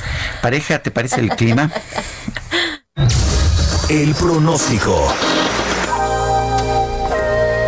Nayeli Loza, ¿cómo estás? Feliz viernes. ¿Cómo nos va a tratar el clima? Hola, muy buenos días a todos ustedes. Sí, miren, para el día de hoy un canal de baja presión sobre el oriente del territorio en interacción con una zona de inestabilidad en la atmósfera superior producirá lluvias puntuales muy fuertes en el sur de Veracruz, así como fuertes en Tabasco y estados de la península de Yucatán, todas acompañadas de descargas eléctricas. El avance de la onda tropical número 36 producirá lluvias puntuales muy fuertes en Guerrero y fuertes en Michoacán y Colima. Otro canal de baja presión sobre la Sierra Madre Occidental y el centro del territorio en combinación con el ingreso de aire húmedo proveniente del Golfo de México y Océano Pacífico, originarán lluvias puntuales muy fuertes en Puebla, así como puntuales fuertes en entidades del occidente y centro del país, incluido el Valle de México, las cuales estarán acompañadas de descargas eléctricas y posibilidad de granizo, además de intervalos de chubascos en Hidalgo, Querétaro, Nayarit, Sinaloa y Durango, y lluvias aisladas en Guanajuato, Chihuahua y Sonora. A su avance, el de la onda tropical número 37 originará lluvias puntuales intensas en Chiapas y Oaxaca, el ingreso de aire húmedo del Océano Pacífico genera intervalos de chubascos en Tamaulipas y Nuevo León, así como lluvias aisladas en Coahuila. Por la tarde, un sistema de alta presión en niveles medios de la atmósfera favorecerá temperaturas de 40 a 45 grados en la península de Baja California y en Sonora. Para el Valle de México, ambiente fresco por la mañana, cielo nublado la mayor parte del día, y eh, lluvias puntuales fuertes por la tarde y noche en el Estado de México y Ciudad de México, compañías de descargas eléctricas y posible caída de granizo, una temperatura máxima de 23 a 25 grados y una mínima de 13 a 15. Ese es mi reporte. Muy bien, muchas gracias. Buenos días, Nayeli. Hasta luego. Familiares de los 43 normalistas desaparecidos del caso Ayotzinapa se presentaron ayer en las inmediaciones de las oficinas del Consejo de la Judicatura. Están exigiendo castigo a los jueces que a lo largo de los años han dejado en libertad a presuntos responsables del secuestro y desaparición de los estudiantes de la normal rural Isidro Burgos. En la línea telefónica, Felipe de la Cruz, vocero de los padres de los normalistas desaparecidos. Eh, don Felipe de la Cruz, buenos días, gracias por tomar nuestra llamada. Buenos días, no, gracias por el espacio que nos siguen brindando. Al contrario, cuéntenos Felipe, ¿qué fue lo que pidieron al Consejo de la Judicatura? Bueno, mira, lo que nosotros exigimos ayer al secretario de la Judicatura, que fue el que nos recibió, únicamente pues que se revise el actuar de los jueces que hasta el día de hoy pues no han permitido avanzar en el proceso de la investigación y que Principalmente, pues ya se sabe que en algunos juzgados los jueces ya reciben sobornos. Como ejemplo tenemos a, la juez del Estado de México, quien se escucha un audio y nos comenta él de que fue el secretario de actas y que está suspendido de sueldo, está proceso, en proceso de investigación y con los delitos que resulte, pues será también este, sancionado como tal. Eh, don Felipe, ¿qué esperan, ¿qué esperan ustedes del informe del presidente Andrés Manuel López Obrador? Tengo entendido que dará a conocer información este sábado sobre la desaparición de los normalistas de Ayotzinapa. ¿Qué es lo que ustedes esperan? Bueno, mira, el compromiso del presidente con las madres y los padres de que el sábado en la mañana nos reunimos previo a la marcha de las cuatro para que posteriormente dé un mensaje al pueblo de México. Nada más que se ha manejado como informe, pero bueno, él lo que se comprometió es dar un mensaje sobre el caso de Otsinapa y algunos detalles del trabajo de la comisión presidencial que encabeza el licenciado Alejandro Encinas. Pues nosotros, como siempre, la exigencia es de que se avance la investigación, en la búsqueda y que cada resultado que se obtenga creo que es favorable. Se ha marcado la diferencia entre el trabajo que realizaba el gobierno de Peña Nieto con el trabajo que realiza hoy el, el presidente. Eh, ¿Cuáles son los avances que ustedes que ustedes han encontrado? Primero que nada, el hecho de que hoy empiece a haber detenciones de funcionarios de, de, alto nivel en, la cuestión de, la Ministerio Público Federal, está Blanca Liz Castillo Bernal, de que Arrieta de manera voluntaria se fuera a entregar, eh, que era el secretario de Seguridad de Michoacán y que se ve en los videos torturando a uno de los supuestos implicados, son pequeños avances que no hubieran existido anteriormente y los hallazgos de, los restos de uno de los jóvenes, pues también nos demuestra que la verdad histórica, como siempre lo hemos dicho, nunca existió. ¿Ustedes creen que aportará eh, Cerón, eh, que por cierto tiene orden de aprehensión, esto que ya se hablaba por parte del gobierno federal, de que la orden de aprehensión está en curso, eh, aportará datos importantes para la investigación? Pues debe de ser de esa manera porque él era el jefe de la investigación criminal en este momento, todo el trabajo, toda la investigación realizada, pues él fue quien la dirigió. Por eso nosotros estamos seguros de que tiene mucha información y es necesario traerlo a, acá a México para que comparezca y conforme a su responsabilidad tenga que ser sancionado también. ¿Ustedes piensan que Tomás Herón participó en el secuestro de los de los estudiantes? No, nosotros sabemos y estamos seguros de que él fue el que alteró el expediente a la, escena del crimen, el que distrajo en tiempo real lo que verdaderamente se debía haber investigado y por eso lo señalamos como uno de los principales responsables de todo lo que hemos vivido. El sábado que van a hacer ustedes la manifestación, la movilización a las 4 de la tarde, ¿van a llegar ahí al Zócalo? Sí, ese es la, el plan, es el que traemos nosotros, marchar de manera pacífica, llegar al Zócalo, hacer nuestro meeting y partir a Guerrero para estar en la ciudad de Iguala el 27, haciendo la ofrenda al floral a los jóvenes asesinados esa noche. Felipe de la Cruz, vocero de los padres de los normalistas desaparecidos en Ayotzinapa, gracias por hablar con nosotros esta mañana. Gracias a ustedes por el espacio. Buenos días. Sí, José Ángel Casarrubia Salgado, conocido como el Mochomo, presunto líder de la organización delictiva Guerreros Unidos, fue vinculado a proceso por el delito de delincuencia organizada. Y Diana Martínez, nos tienes toda la información. Buenos días. Así es, Sergio y Lupita, buenos días. José Ángel Casarrubia Salgado, el Mochomo, presunto líder de la organización delictiva Guerreros Unidos y su abogado, fueron vinculados a proceso por el delito de delincuencia organizada con la finalidad de cometer delitos contra la salud. El juez de control del Centro de Justicia Penal Federal del Altiplano consideró suficientes los datos de prueba que aportó la Fiscalía General de la República para que Casarrubia Salgado y Arturo Rodríguez García enfrenten proceso penal por este delito que amerita prisión preventiva oficiosa. A ambos se les cumplimentó el sábado pasado la orden de aprehensión por este delito que no está relacionado con la desaparición de los normalistas de Ayotzinapa. Los imputados permanecerán en la cárcel eh, de máxima seguridad del Altiplano y según la Fiscalía General de la República, Rodríguez García, abogado de El Mochomo y de Sidronio Casarrubias, es integrante de Guerreros Unidos y participaba en el trasiego de drogas y en cooptar autoridades y a prestanombres para la compraventa de propiedades. También era intermediario entre Sidronio y las personas que recibían indicaciones para cometer las actividades ilícitas. Hasta hace dos meses, Rodríguez García era abogado de El Mochomo y acudió al penal del Altiplano cuando su cliente fue liberado y detenido nuevamente por elementos de la Policía Federal Ministerial. El Mochomo es señalado en testimonios del caso Ayotzinapa como quien ordenó asesinar a los normalistas. Muy bien, pues Diana, muchas gracias por este reporte. Y son las 8 de la mañana con 11 minutos. El Químico Guerra con Sergio Sarmiento y Lupita Juárez. Químico Guerra, ¿cómo estás? Buenos días. Gracias, Lupita. ¿Qué tal una buena noticia y diferente a todo lo que estamos oyendo para este viernes? ¿Qué les parece? A ver. Una luz al final del túnel para la biodiversidad del planeta, que es una gran preocupación que tenemos junto con la cuestión del cambio climático, la pérdida de hábitat y por lo tanto la pérdida de biodiversidad en el planeta. A diferencia, fíjense, Sergio Lupita, de lo que han venido publicando y difundiendo la mayor parte de los ecologistas, en el sentido de que las actividades del ser humano son una amenaza para la vida silvestre, un grupo de investigadores de la Wildlife Conservation Society publicaron ayer en la revista arbitrada Bioscience, una revista arbitrada, un trabajo que sugiere que las megatendencias de estabilización de la población humana independientemente de que hay algunos puntos donde sigue habiendo todavía crecimiento muy importante de la población, pero la estabilización que está empezando a suceder en China, en la India, eliminación de la pobreza, fíjense, pues no pensaríamos esto, ¿no? Y la urbanización están reescribiendo el futuro de la conservación de la biodiversidad en el siglo XXI, ofreciendo nuevas esperanzas para la vida silvestre en el planeta. Este trabajo, escrito por los doctores Eric Sanderson, jefe de ecología del de la conservación, y John Walston, director de conservación en el campo,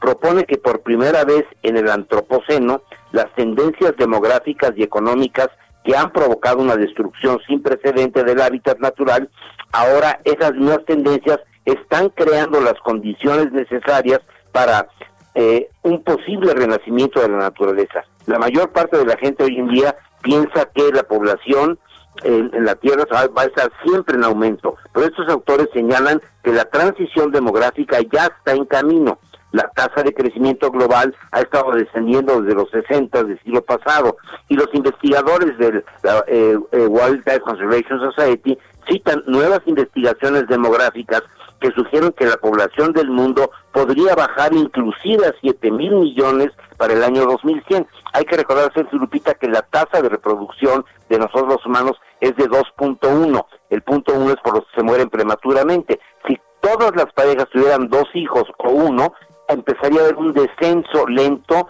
ético, ¿verdad?, de la población allá a 7 mil millones para el año 2100. Una urbanización equilibrada es la clave según este estudio y las ciudades llevan a las personas a tener familias más pequeñas, por lo tanto esta megatendencia se está consolidando. Buenas noticias en este tema de la biodiversidad, Sergio Lupita.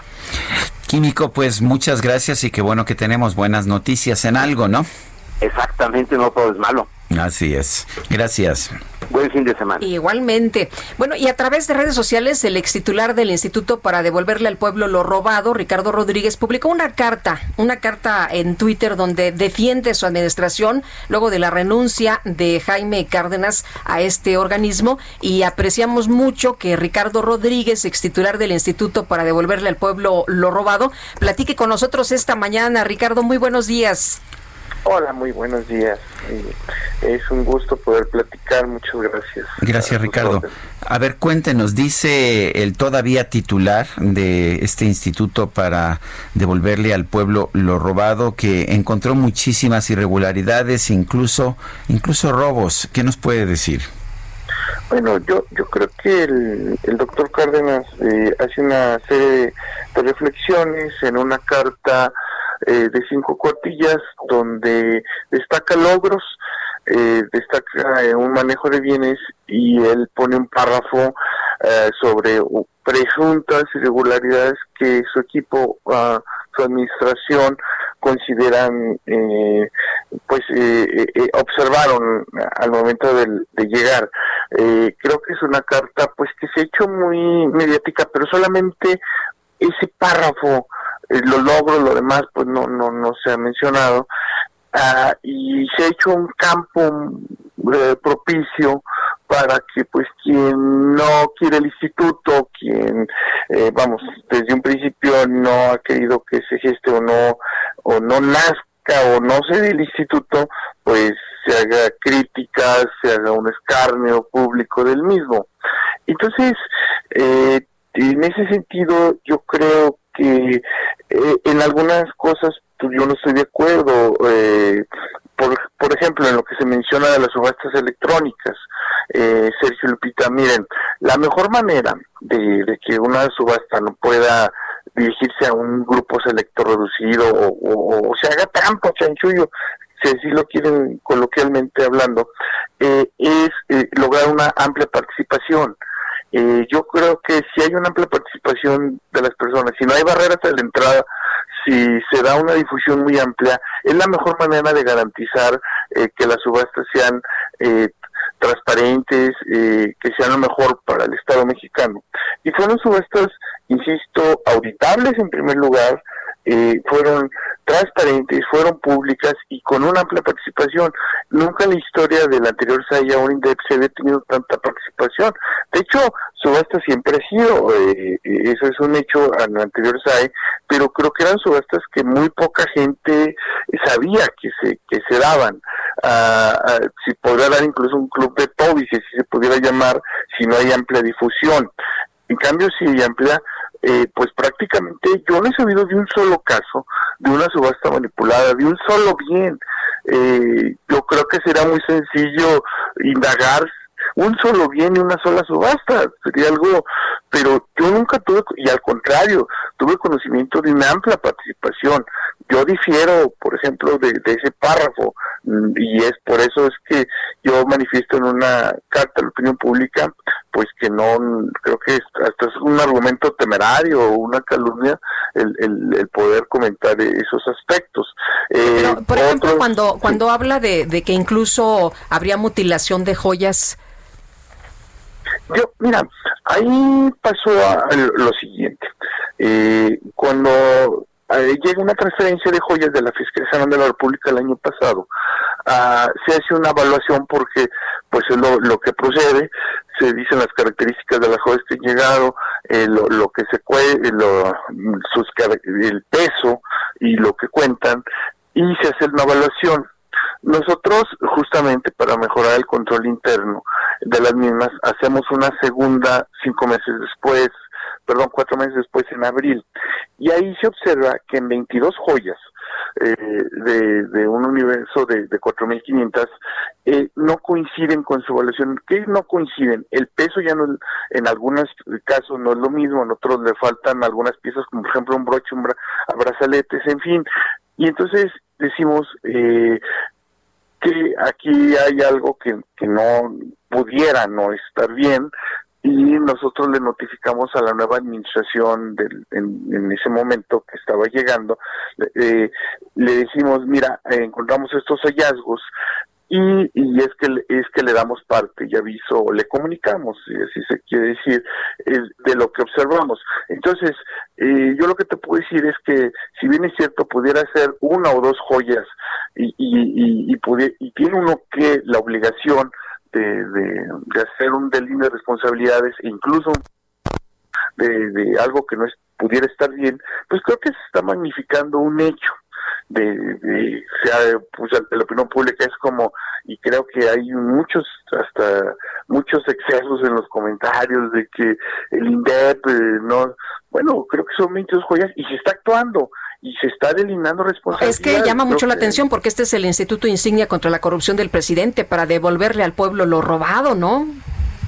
Mira, por supuesto que pudiera llamar la atención, eso, pero imagínate, el INDEP maneja millones de bienes, o sea, el, el- flujo o lo que se tiene bajo resguardo, en primer lugar bajo resguardo de administración, eh, y luego posteriormente, pues son millones de bienes y, y 22 joyas eh, que, que no fueron, o sea, como tal el hecho, están ahí, pero sí, por supuesto, que, que, que, que no, que podrían haber tenido una irregularidad en ese manejo, pues creo que no pueden reflejar, eh, si bien es cierto, insisto, es uno o dos, si se diera esa irregularidad, pues eh, se tiene que investigar, pero eh, creo que 22 joyas, quizás una falla de control interno, pues eh, creo que también se está magnificando mucho el hecho y ha habido excesos, en, en- porque en realidad el INDEP se ha hecho un trabajo bastante fuerte. Yo, por ejemplo, yo te puedo decir que cuando llegamos, nosotros observamos muchas cosas y nosotros eh, y- hicimos incluso hasta las demandas. Eh, te, puedo dar, por ejemplo, un caso. Eh, nosotros, antes se prestaban aviones de lujo a, a gobernadores, se prestaban residencias, se prestaban vehículos a actores políticos relevantes.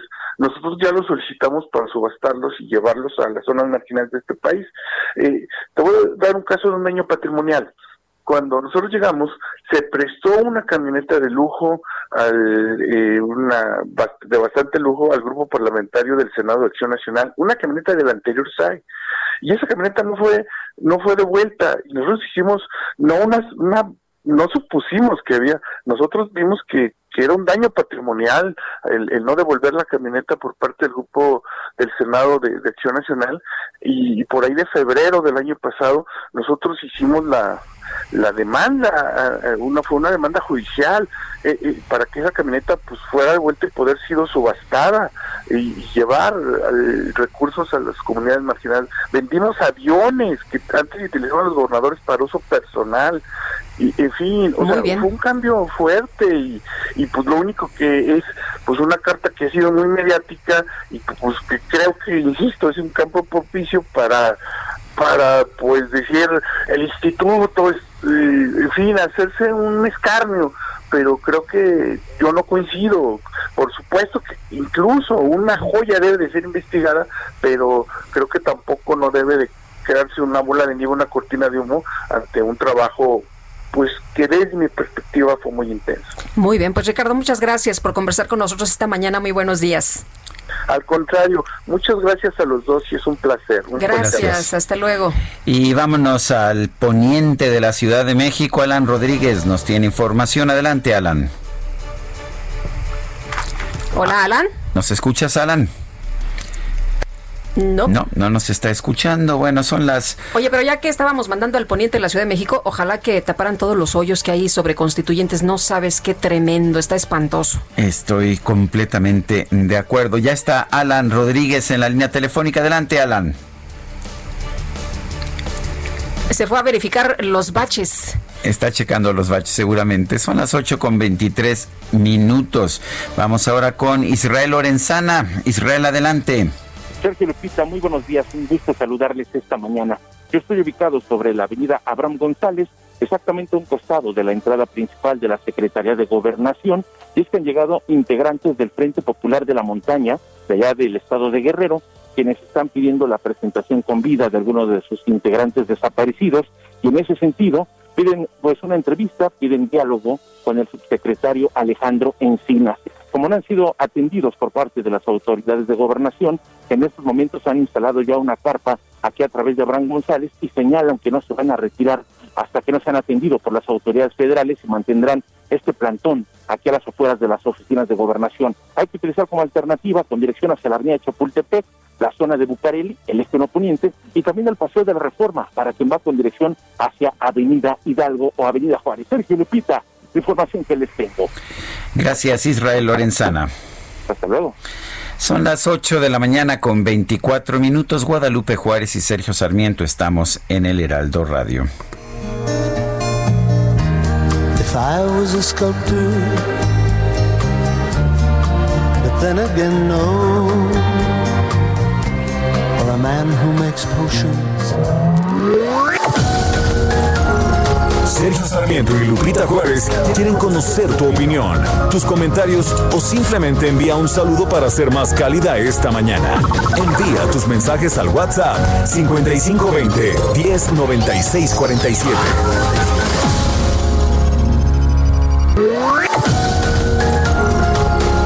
Continuamos con Sergio Sarmiento y Lupita Juárez por El Heraldo Radio. Jaque Mate con Sergio Sarmiento.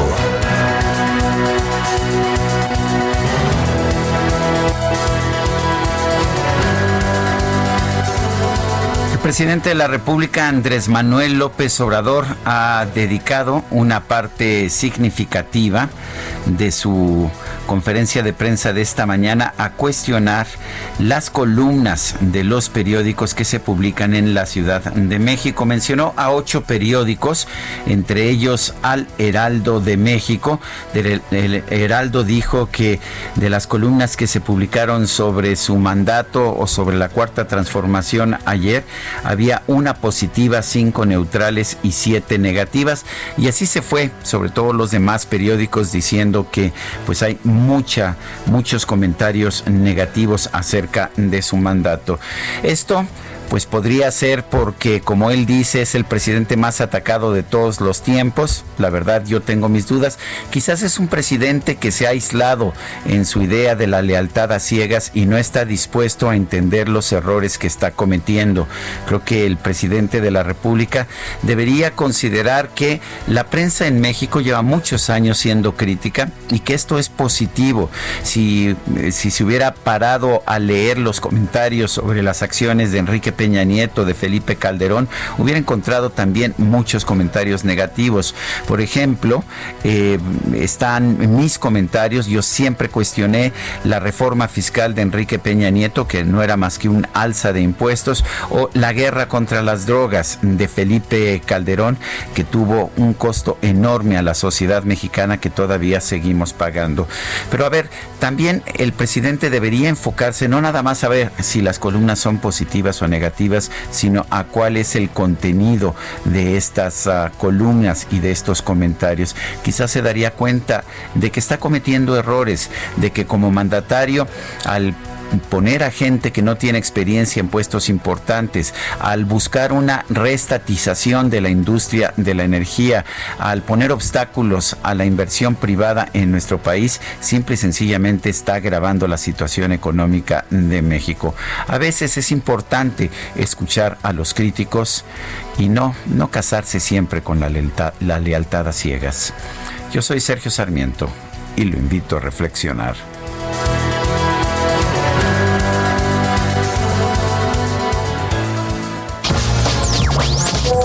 ¿Qué tal, Sergio y Lupita? Feliz fin de semana también para toda la producción.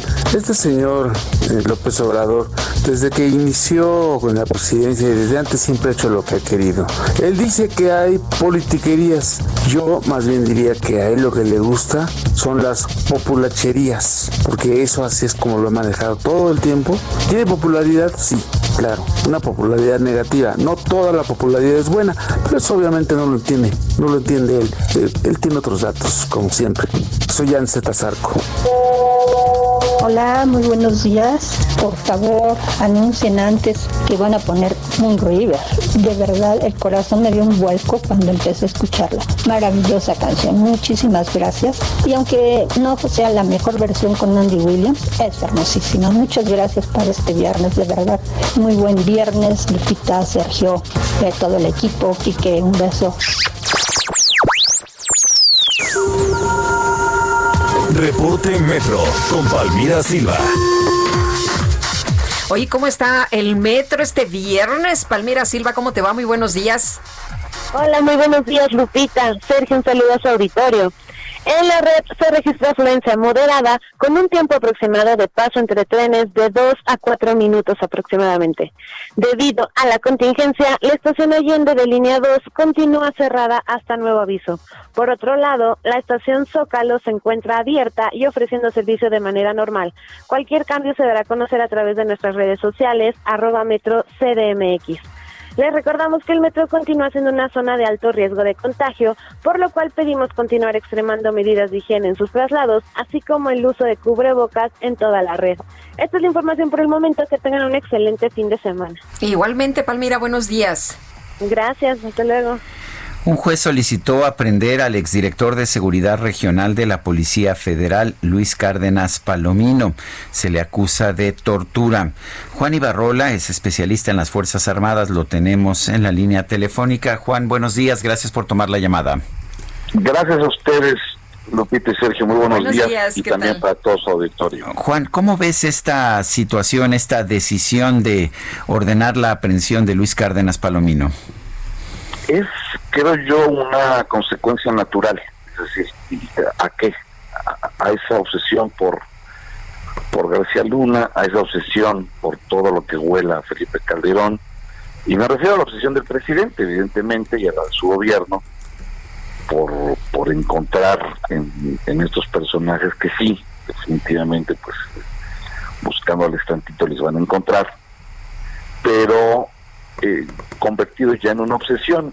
¿Y, por qué lo digo, Sergio Lupita? Porque la, la realidad en función del por qué es la orden de aprehensión es un tema que tendría una controversia mayor. Me refiero al asunto de, Israel Vallarta de Franz Cassés. Eh, ustedes lo recordarán aquel montaje que, que, costó una persona como Franz Cassés hoy esté libre cuando hay documental de que ella, tanto los Vallarta, pues pertenecían a una banda de secuestradores, los famosos Zodiaco. Sin embargo, eh, eh, es un caso que como todos en este país, me, refiero en materia de la, de la legalidad, eh, no está sentenciado, por ejemplo, Israel Vallarta, estamos hablando de un hecho que se dio en el, año 2005, y, y está preso pero no sentenciado. ¿Y, y, por, y por qué, insisto, lo, lo, menciono? Porque mediáticamente va a ser, es muy atractivo que esta orden de aprehensión haya sido, para el caso de Luis Canas Palomino, me parece que son 14 personas más, eh, por, por este caso en específico, y no por otros temas que, que desafortunadamente, y yo con, esto no acuso a nadie, pero desafortunadamente podría poner en entredicho la, la la inocencia de Carlos Palomino. Por eso creo que tiene un significado que no va, que no va tan apegado al querer detener a una persona, a un funcionario que presumiblemente cometió delitos, sino más bien por esa obsesión, insisto, por, por todo lo que huele a Felipe Calderón. Eh, Juan, eh, sin embargo, lo que siempre se nos ha dicho es que se busca la, justicia, ¿no? Y, cuando pues hay una persecución, eh, difícil que haya justicia, ¿no? Pues lo estamos viendo en muchos casos y sobre todo en este gobierno. Hemos visto el desastre que ha sido lo de Emilio Lozoya porque pues, ya no se menciona. Eh, el, presidente está esperando los resultados del juicio de Genaro García Luna para evidentemente obtener eh, más capital político, más capital social, más, más, denuncia, más, más manera de, poder demostrar que, todo lo que sucedió en el gobierno de Felipe Calderón pues fue eh, corrupto, fue eh, justamente lo que él pregona como bandera de lucha. Este, aquí lo, importante y lo interesante es que si Cárdenas Palomino cometió delitos, pues que pague, eh, pero, pero no por una cuestión de venganza política o no por una cuestión se, Juan, se, está, acomodar. ¿Se está politizando la, la Procuración de Justicia en México? Mira, Sergio, yo creo que sí, siempre. Lo, he dicho ayer por los, estos alianzas federalistas, los gobernadores, creo que no, que, quitándole todo el tinte político, debería entenderse. Cuando politizas la seguridad, comienzas a debilitarla. Cuando, cuando politizas la procuración de justicia, eh, por, supuesto que comienza, comienza su debilitamiento. Es muy difícil que no se dé, eh, aún ya a pesar de hoy tener fiscalías que se supone son autónomas, pero por, por supuesto que sí. Alejandro Gersmanero, eh, más habrá que recordarlo, pues ha sido un fiel seguidor de López Obrador durante la campaña, era su voz en materia de seguridad y de procuración de justicia. Y bueno, pues hoy es el fiscal general de la República, mis respetos para, para el doctor Gertz. Sin embargo, sí, sí hay una politización totalmente de esta procuración. Eh, debe, de ser, eh, por lo menos, o parecer, eh, Sergio Lupita, parecer autónoma, y, y, no lo es. Esto, en el tema por el cual el juez emite estas órdenes de aprehensión, pues tiene, tiene un impacto mediático muy grande. ¿Por qué? Porque vincula un hecho eh, que, bueno, ya hasta el pueblo lo juzgó como un exceso de parte de García Luna y su gente, en este caso de, los Vallartes de Florán eh, mm, Juan, eh, si hubo tortura, no debe quedar sin castigo, decías hace unos momentos. Es decir, si, si, incurrió Cárdenas Palomino en tortura, eh, presentaban por ahí algunos casos, ¿no? Que de, de, personas que decían que tenían moretones en varias partes del cuerpo, dolores intensos por los golpes recibidos. Es decir, si hay elementos, se tendrá que consignar, que castigar.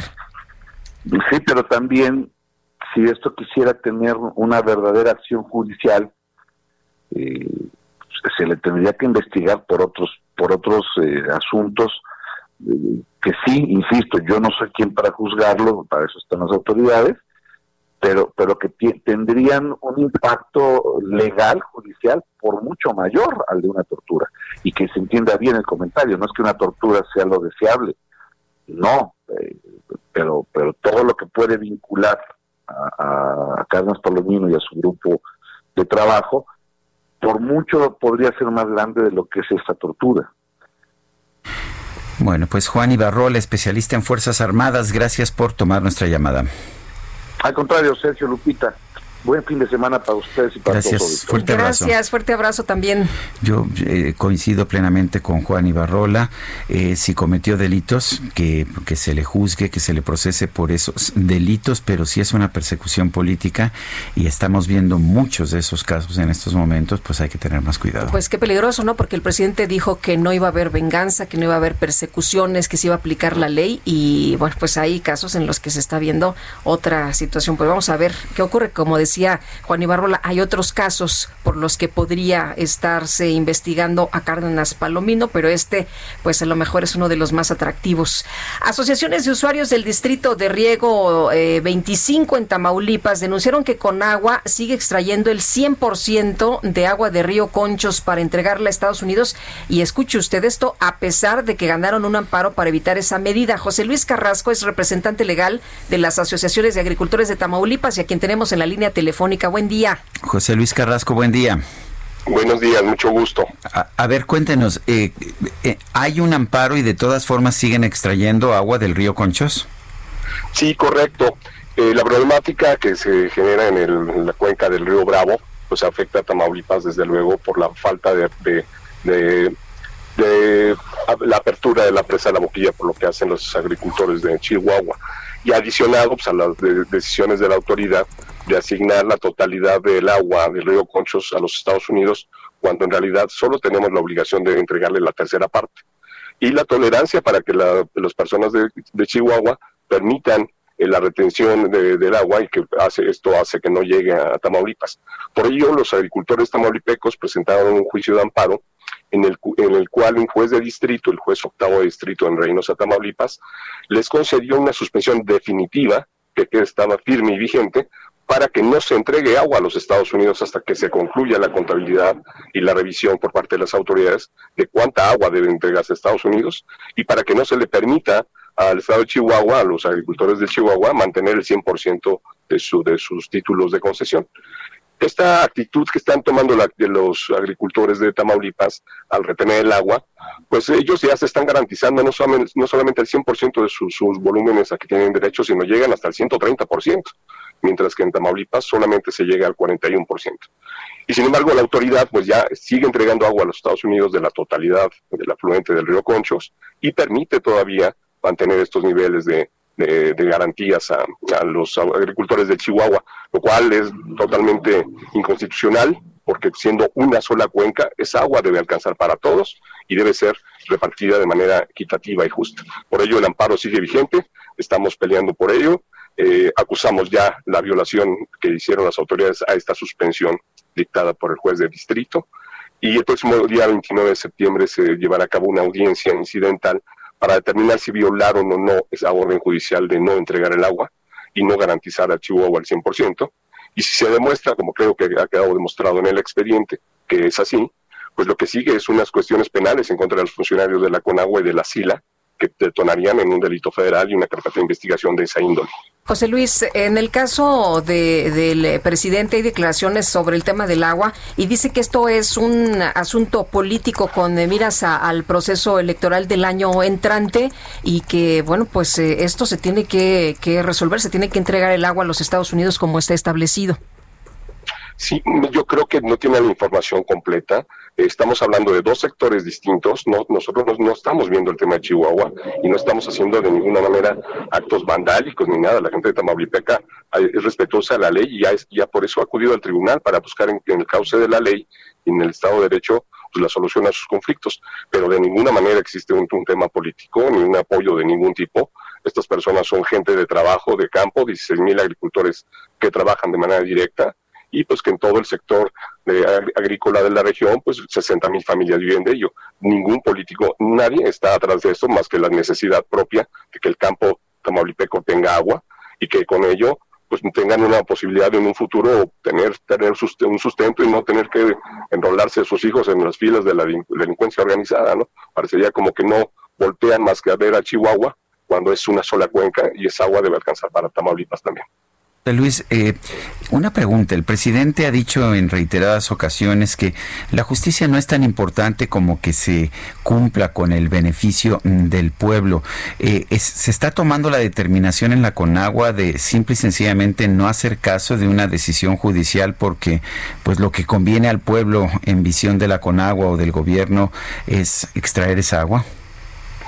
Pues yo pienso que esta es una de las visiones que tienen. Sin embargo, la Constitución es clara y nadie está por encima de la ley. Las autoridades juraron cumplir y hacer cumplir la ley y la ley no puede ser sujeta a decisiones gubernamentales, ¿no? Respeto absoluto al Poder Ejecutivo, pero por eso el Poder Judicial es el gran contrapeso, el que tiene que decidir cómo se tiene que aplicar y de qué manera. Y aquí ya un juez de distrito determinó cómo se tiene que estar aplicando de esta manera. Al final de, todo esto, pues la Corte en su momento seguramente tomará cartas en el asunto y determinará que la legalidad y la constitución es lo que hace prevalecer el Estado de Derecho y no decisiones eh, sociales o políticas. Gracias por compartir con nosotros eh, eh, estas opiniones y darnos a conocer cuál es la situación por allá. Con mucho gusto, estoy a sus órdenes. Gracias. Y yo coinc- coincido en el momento en que dejamos de hacerle caso a la ley, pues estamos en dificultades, por mucho que el presidente piense que es mejor tomar esa agua. Si la ley dice que no puedes tomar esa agua, pues si hay un amparo, si hay una suspensión de un juez, no puedes tomar esa agua. Sí me preocupa mucho esta situación. Bueno, el presidente lo que ha hecho hasta este momento es eh, decir que con agua está tomada por panistas, ¿no? Y que ha hecho esta remoción de funcionarios porque dice que no está atendiendo como se debe hacer en el tema del agua, Sergio. Los dirigentes de nuevas protestas que llegaron a la Plaza de la Constitución aceptaron dividir sus acciones y que la mitad de sus manifestantes se vayan al Senado. Manuel Durán, adelante. Hola, muy buenos días, Sergio Lupita. Pues en efecto, ayer eh, ayer hubo nuevas manifestaciones, nuevas protestas que intentaron llegar al Zócalo, hoy ocupado mayormente por Frena y siguen llegando más de, de este movimiento a, anti López Obrador. Pero ayer eh, trabajadores de la Confederación Nacional de Industrias de Metales y Recicladores, un movimiento nacional, así como el Sindicato Único de Trabajadores de la Industria del Transporte y del Reciclaje, llegaron a la Plaza de la Constitución a, exigir algunas de- demandas, sobre todo de, de apoyos, pero tuvieron una reunión previo a la entrada del Zócalo a, a pie de calle. eh, eh, el gobierno de la ciudad les ofreció alternativas, al final eh, convinieron que la mitad de los manifestantes se fuera al Senado y la otra mitad desarrollara las actividades que tenían programadas en la Plaza de la Constitución, y es que se trataba de más de mil personas, con lo cual es, la indicación sanitaria hubiera rebasado eh, eh, la, la- la aglomeración permitida en la, en la plaza, por eso es que llegaron a, a este acuerdo, Sergio Lopita. Pues gracias Manuel Durán por esta información. Hasta luego. Bueno, y para evitar contagios de coronavirus, la Merced se queda sin verbena en su aniversario número 63. Jorge Almaquio, ¿qué tal? Muy buenos días. Hola, ¿qué tal, Lupita, Sergio, amigos? Así es, los tradicionales sonideros callaron, solo algún mariachi se escuchó en la Merced en su 63 aniversario en medio de la pandemia de SARS-CoV-2. Aunque algunos llevaron sus bocinas y sus aparatos de sonido para amenizar la mañana, el colgorio y el baile no aparecieron. Los pasillos de puestos de carne, frutas, verduras, especias y productos para el hogar, que en años anteriores desde primera hora se usaban como espacios de baile, pues ahora ahora lucieron solitarios. El COVID-19 sepultó la verbena, mientras que el año pasado los locatarios pues regalaban tamales, michotes, pozole o carnitas y otras otras eh, comidas a todos los asistentes. En esta ocasión, pues solo obsequiaron los locatarios comida a algunos de sus compañeros. Solo en algunos puestos de comida también se regalaron una pieza de pastel a los comensales. Pero bueno, los alrededor de 70 altares que se encuentran en el mercado fueron arreglados con globos, flores, letreros y veladoras. Y en la esquina de General Anaya y Rosario hasta cohetones hubo para festejar a la patrona del mercado. María de la Luz Sánchez Sandoval, doña Luchita, mayordoma de la nave mayor, señaló que en esta ocasión, aunque hay alegría por un aniversario más, bueno, pues la tristeza inunda los puestos, no nada más por las pocas ventas, sino porque han fallecido comerciantes y amigos contagiados por el coronavirus. Escuchemos. Es una celebración diferente. Estamos un poquito tristes y a la vez contentos. Tristes ¿por qué? Porque mucha gente se ha ido con esta pandemia, con este COVID-19 que nadie nos esperábamos. Y es una enfermedad que nos ha enseñado a vivir diferente, que nos va a dejar historia y un legado para vivir de manera diferente. Estela Luna, vendedora de frutas y verduras en la puerta 29, acceso 1, escuchó con sentimientos encontrados la misa a la Virgen de la Merced. Escuchemos. De hecho, son encuentros, eh, bueno, una serie de sentimientos encontrados muy diferentes, tanto que por un momento tenemos eh, un poco de alegría y esparcimiento por lo del mariachi que nos acompaña, aunque es limitado el tiempo que nos va a estar acompañando, también tenemos la tristeza de aquellos que se nos fueron en este en esta pandemia que estamos sufriendo ahora y con todo lo que acontece.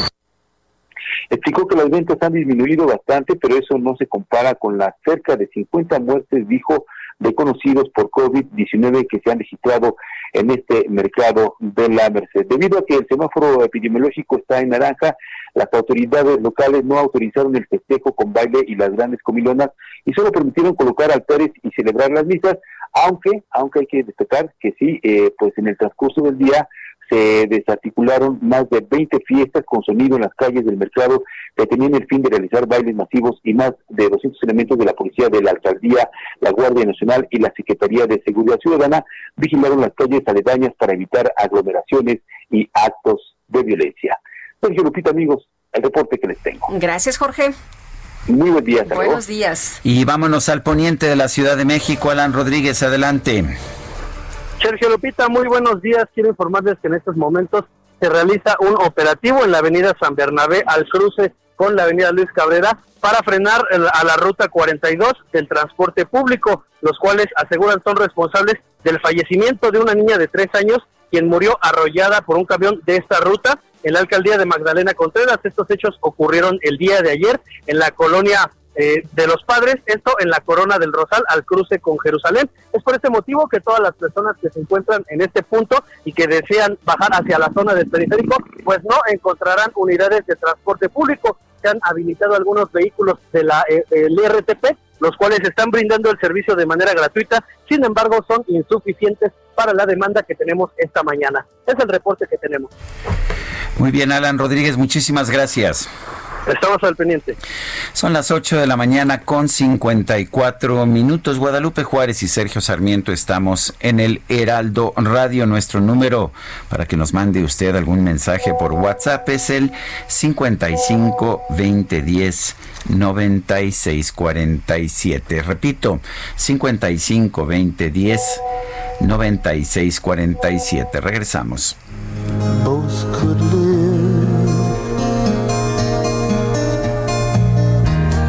If I was a sculptor. But then again, no. Or a man who makes potions in a traveling show. Sergio Sarmiento y Lupita Juárez quieren conocer tu opinión, tus comentarios o simplemente envía un saludo para ser más cálida esta mañana. Envía tus mensajes al WhatsApp 5520 109647.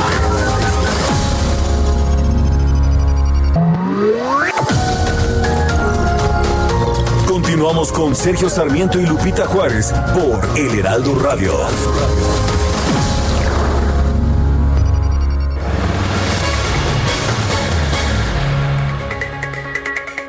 Bueno, y toda nuestra audiencia, mucha atención porque en el cruce de Insurgentes y Félix Cuevas van a encontrar un accidente.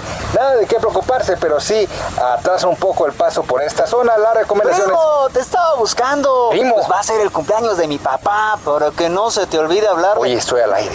Ay, perdón. Bueno, pues nos estamos hablando entonces. La verdad es que siempre nos hablamos, porque él sabe que todo es mejor en familia. Y seguro ya se enteró de la promoción En Familia Ganas Más con Nestlé. Compras cualquier producto Nestlé participante, registra los lotes en Nestlé Messenger, contesta la trivia y podrás ganar premios al instante. Y la verdad es que todo es mejor en familia. Por eso en familia ganas más con Nestlé. Consulta términos y condiciones en www.enfamiliaganasmas.com.mx, diagonal términos y condiciones. Come bien. Para Lupita Juárez, tu opinión es importante. Escríbele a Twitter en arroba Lupita Juárez H.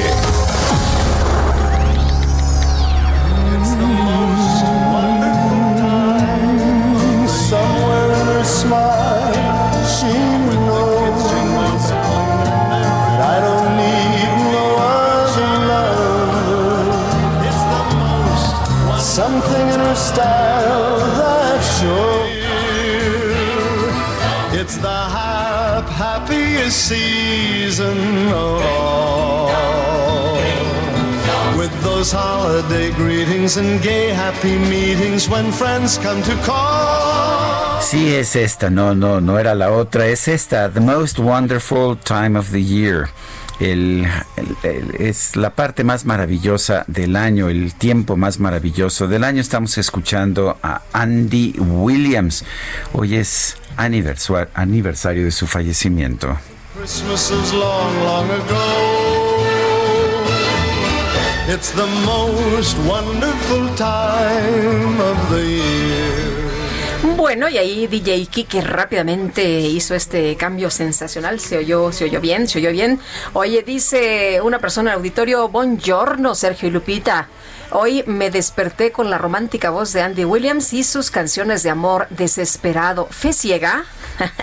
bueno, luego que nos van a, luego que nos van a pedir nuestro amor incondicional, ya ves cómo se lleva esta persona el auditorio. Bueno, dice, un buen presidente solo puede pedir que cumplamos la ley, que respetemos los derechos de todos mutuamente. La ciudadanía votó por un administrador, no por un pastor. Y dice que es Jesús Díaz de Azcapotzalco. Otra persona dice, buenos días Andy Williams, una voz bella y romántica, melodías rítmicas y letras poéticas. Gracias por estos momentos en que la música nos distrae de tantas noticias malas. Dios los bendiga. La autonomía de la Fiscalía General de la República es eh, falsa, así que el ejercicio de la acción penal en contra de expresidentes la ha condicionado el presidente a una consulta popular. Dice otra persona, ahora Lupita, no solamente constituyente, tiene baches. El recién encarpetado Boulevard Picacho Ajusco parece ya superficie lunar. Hombre, pues ojalá que las autoridades ahí nos ayuden, ¿no? Bache 24, no sé si todavía esté funcionando. Pues no sé, creo que, ya no, ¿verdad? Que ya nos echen una manita, ¿no? Siempre, siempre nos salen con programas para resolver problemas, pero cuando cambia la administración, pues se esfuman los programas, ¿no? Pues qué mal, porque la verdad estoy totalmente de acuerdo con esta persona el auditorio de que pues ya prácticamente por todos lados parece superficie lunar. Bueno, y nuestro compañero Paris Salazar nos tiene información sobre la conferencia de prensa del presidente López Obrador. ¿Qué tal, Paris? Buenos días.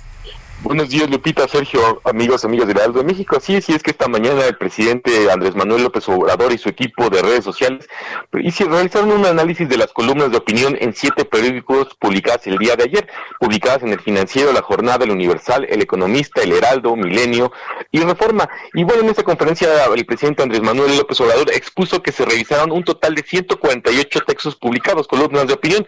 De estas, 95 hablaban sobre la 4, la 4T, la cuarta transformación de ellas solamente 11 son eh, neutrales, 21 son negativas y 63 están en contra de la cuarta transformación. El presidente hizo detalladamente cada uno de los periódicos cómo es que hablaban de la cuarta transformación. Por ejemplo, déjame platicarte que el Heraldo dijo que solamente se publicó una nota positiva, cinco neutrales y siete negativas. Milenio publicó una nota positiva, dos neutrales y doce negativas. Y del periódico Reforma dijo que habrían publicado cero notas positivas, cero notas neutrales y siete notas negativas, lo que hacía ver que eh, hay cierta tendencia a atacar a la cuarta transformación y dijo que este, solamente el 10% de estos articulistas que se revisaron son mujeres, lo que también eh, eh, señala una contradicción de estos periódicos, ya que dice que se envuelven en el periódico, en el, en el tema del feminismo, sin embargo no tienen a mujeres participando en, en estos diarios y en estas columnas.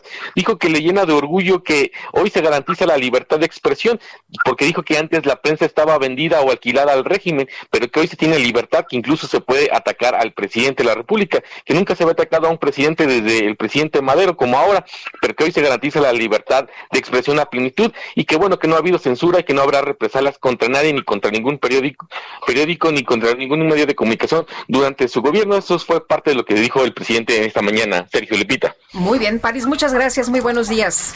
Buenos días. Hasta luego, no sé qué piensen las personas del auditorio, Sergio, sobre que un presidente tenga tanto tiempo para analizar estas columnas en vez de otros eh, asuntos, ¿no? Me imagino a lo mejor el tema del empleo, los medicamentos o como tú decías, ¿no? En de tu editorial, el contenido de las columnas, a ver si puede corregir el rumbo en algunos temas. Son las nueve de la mañana con seis minutos. Sergio Sarmiento y Lupita Juárez.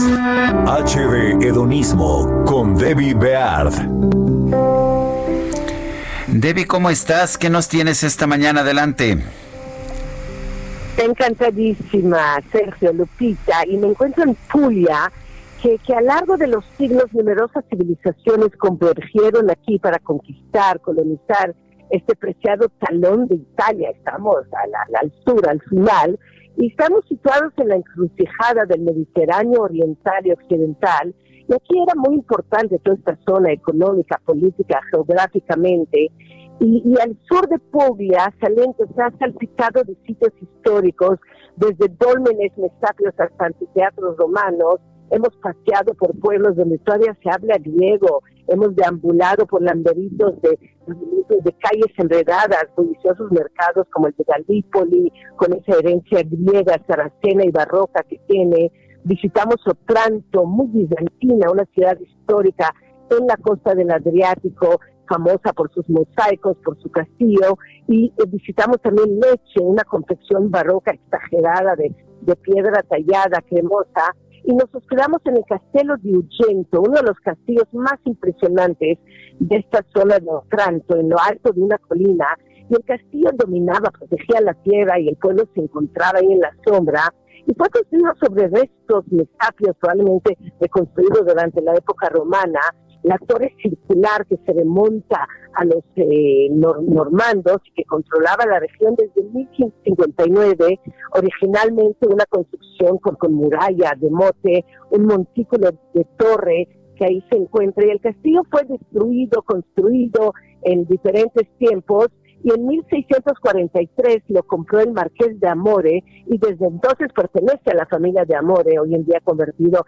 en un hotel boutique de lujo, habitaciones elegantes, un, un patio interior exuberante, un estilo barroco que define los interiores del castillo, todo decorado para celebrar la historia, el edificio, la familia de Amore, eh, la selección de, de muebles, de diseños, hallazgos antiguos, que encontramos por ahí una, elegancia una profunda conexión con el, diseño moderno y el carácter distintivo del restaurante El Tempo Nuevo del Castelo, donde tuvimos la oportunidad de cenar con el príncipe Máximo y su encantadora esposa Diana, ellos son los propietarios del, del castelo, y ahí se fusiona la cocina tradicional de Puglia, refinamiento contemporáneo a través de las hábiles manos del talentoso chef Tomaso Dulce.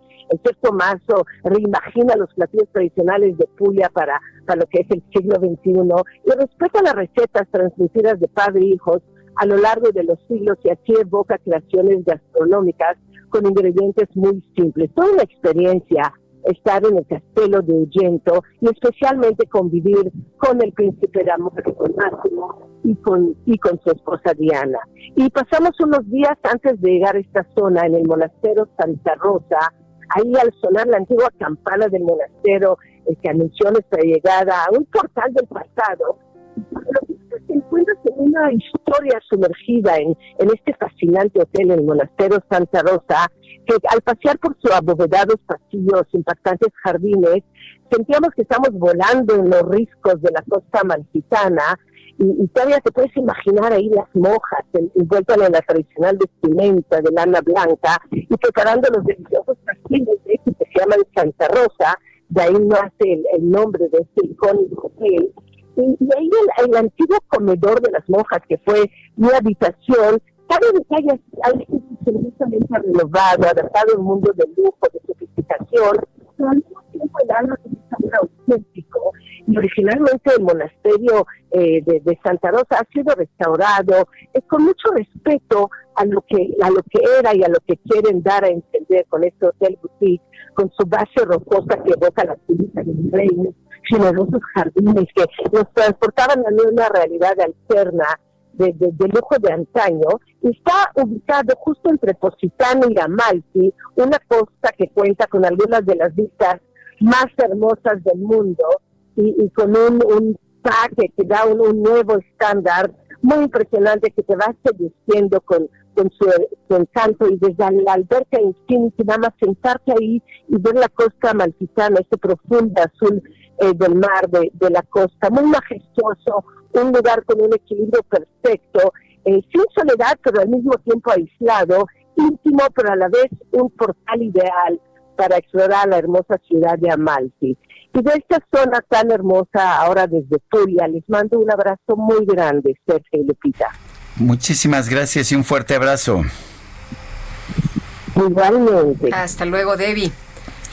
Y son las nueve con doce minutos. Vamos con Dalia de Paz. Sergio Sarmiento y Lupita Juárez. Tecnología con Dalia de Paz. Ah. ¿Cómo te va, Dalia? Muy buenos días. ¿Qué nos traes esta mañana? Muy buenos días, querida Lupita, querido Sergio, amigos, los saludo con mucho gusto y tal y como lo comenté en la semana, el gigante tecnológico Amazon presentó en sus oficinas allá en Seattle nuevos dispositivos inteligentes con su asistente virtual Alexa que buscarán ser los aliados perfectos en el hogar para facilitarnos las tareas diarias y hasta para vigilar literalmente cada rincón de la casa. Y uno de ellos nos dejó con el ojo muy cuadrado porque, ¿qué creen? Que se dedicará a sobrevolar y cuidar de que todo esté bien en el interior de nuestro departamento, casa u oficina. Se trata de un dron de vigilancia llamado Ring Always Home Cam que es totalmente autónomo. Si detecta algún ruido o ve algo sospechoso, comenzará a trabajar, por lo que puede grabar todo lo que ve y una vez que termina con su trabajo, este pequeño vigilante regresa a su base para recargar la batería. Es importante mencionar que el usuario puede indicarle qué rutas puede hacer y a qué lugares puede entrar, porque luego no sabes qué sorpresa te puedes llevar. Una vez que eh, esté en su base, se apagará y solo se cargará. Esta cámara dron de Amazon comenzará a venderse a partir del próximo año, aún no tenemos fecha, por un precio de 250 dólares, o sea, unos 5 mil pesos. Y hablando de innovaciones, otro de los gadgets que llegará el próximo mes a nuestro país es el Echo Show 10, que yo diría que es más un robot que una bocina inteligente y es que se mueve automáticamente cuando interactúas con Alexa, su asistente virtual, sin importar en qué lugar de la habitación te encuentres. El motor de este eco sin escobillas es completamente silencioso, lo que significa que no escucharás ningún ruido mientras gira. Por ejemplo, si estás en la cocina y te mueves de un lugar a otro, este dispositivo irá contigo para que no le pierdas la pista mientras te da la receta de esos chilaquiles picosos o estás viendo tu serie. Además, tiene una pantalla HD de 10 pulgadas, potente bocina que brindan un sonido direccional de alta calidad que se adapta automáticamente a tu ubicación, lo que hace ideal pues para música, videos y videollamadas. La buena noticia es que además de ver tu contenido en Prime Video, ahora vas a poder pedirle a Alexa que reproduzca todo el catálogo de Netflix utilizando tu voz y por supuesto podrás pedirle que prenda las luces, que apague la tele, te diga quién está tocando el timbre, que reproduzca tu playlist favorito o que te haga más amena la mañana con Sergio y Lupita en el Heraldo Radio. Al igual que los modelos anteriores, es posible apagar la cámara y desconectar el micrófono. El diseño de este show 10 eh, simplemente me pareció espectacular. Llegará al país en las próximas semanas y costará 6.699 pesos. Durante esta presentación virtual les cuento, Sergio Lupita, que la firma anunció un renovado eco. Ahora llega con un diseño esférico que se ve muy bien, un aro de luz brillante, de LED en la base, un mejor sonido gracias a una bocina de 3 pulgadas, tweeters duales y tecnología de procesamiento Dolby que proporciona pues un sonido estéreo con agudos claros, medios dinámicos y bajos profundos. Y por primera vez Echo viene con un hub de casa inteligente integrado. Y las bocinas inteligentes con Alexa más vendidas en México según Amazon también cambian de piel. Esta vez la Echo Dot y Echo Dot con reloj tienen un diseño esférico, están fabricados con tela 100% reciclado, aluminio y plástico reciclado, además de una potente bocina frontal de 1.6 pulgadas que produce voces nítidas y bajos equilibrados para un sonido completo para toda la casa. Y ya para concluir, Sergio Lupita, amigos, esta compañía lanzó un nuevo Fire TV Stick Light para convertir nuestra tele en smart. Ahora ofrece streaming Full HD, soporte HDR y control remoto por voz Alexa, misma que permite usar la voz para buscar, abrir y controlar todo tu contenido. Cuenta con un procesador quad-core mejorado de 1.7 GHz que ofrece inicios de aplicaciones rápidas y streaming en Full HD, como les decía, de aplicaciones y el Wi-Fi de doble banda y doble antena de este dispositivo pues admite redes de 5 GHz para una transmisión más estable y menos conexiones eh, caídas. Este costará 1.199 y se venderá a partir de la próxima semana. Sergio Lupita, amigos, les dejo más información de estos dispositivos ahí en mi Twitter e Instagram, Dalia de Paz. Les deseo un feliz fin de semana. Gracias, Dalia. Son las 9 de la mañana con 16 minutos. A seis años de la desaparición forzada de los 43 estudiantes de Ayotzinapa en Iguala, el colectivo Ojos de Perro contra la Impunidad AC está lanzando un corto, un documental que se llama Mirar, Morir, Adendum. Tenemos en la línea telefónica a Temoris Greco, periodista y documentalista, productor de Mirar, Morir, Adendum. Temoris Greco, buenos días, gracias por tomar la llamada. Buenos días, Sergio y Lupita. Eh, gracias por la invitación. Cuéntanos, cuéntanos de este documental. ¿Qué nos dice? Bueno, es una, nosotros sacamos Mirar Morir el Ejército en la Noche de Iguala, un largometraje, hace ya cinco años cuando se cumplía, pues el primer año desde la desaparición de los, de los, de los 43. Ese, ese documental registraba lo que había ocurrido en el primer año, que es desde los crímenes de la, de la, de la noche de Iguala hasta eh, la, la, investigación fabricada que hizo la Procuraduría General de la República en aquel momento para tratar de hacer lo que llamamos la coculización, que es eh, convencernos de que los estudiantes habían sido reunidos en un solo grupo, asesinados en el basurero de Cocula, y que se había improvisado una tira fantástica capaz de alcanzar y sostener las altas temperaturas de un horno industrial que con 1600 grados según esta versión habría sido capaz no solamente de destruir todo el rastro de los de los estudiantes sino hasta eh, el ADN que es que es muy difícil. Esto pues fue en el primer año cuando eh, han pasado cinco años y a partir de eso ocurrió pues bastantes cosas, ¿no? Eh, la, la, campaña de difamación contra, contra el GIEI que logró sacarlos de México, la exhibición o la aparición de Tomás Herón de, Lucio, el director de la Agencia de Investigación Criminal, eh, falsificando una escena del crimen, fue registrado por un periodista, Pepe, Jiménez, por casualidad, cuando estaban llevando ilegalmente en una acción no registrada en, en, los, en, el expediente, eh, a, a, montar esta escena del crimen eh, el, mismo Cerón apareció después torturando a un detenido en, otro video.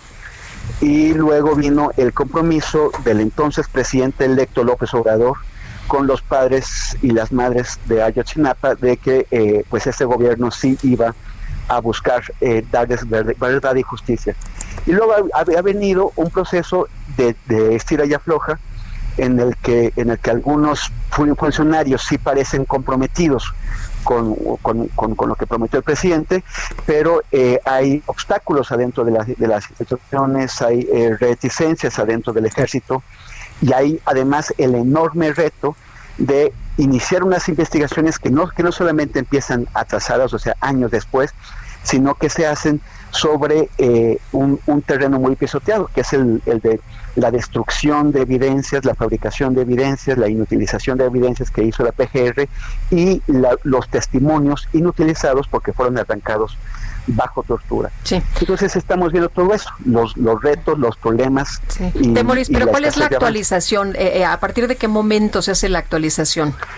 a partir de, eh, de principios de 2016, cuando eh, se, se, da esta disputa que, que conduce a la salida del GIEI, del Grupo Interdisciplinario de Expertos Independientes de México, y que, y que, y que deja el, el, el debate sobre el fuego, sobre si hubo un fuego o no que fue, es lo que llamamos la coculización, o sea, tratar de mantener los discutiendo si hubo un fuego o no en el basurero de, de, de Cocula, en lugar de pasar a otras cosas como las responsabilidades de otros niveles de poder, de la, de la Policía Federal, de la Procuraduría, eh, del Ejército Mexicano.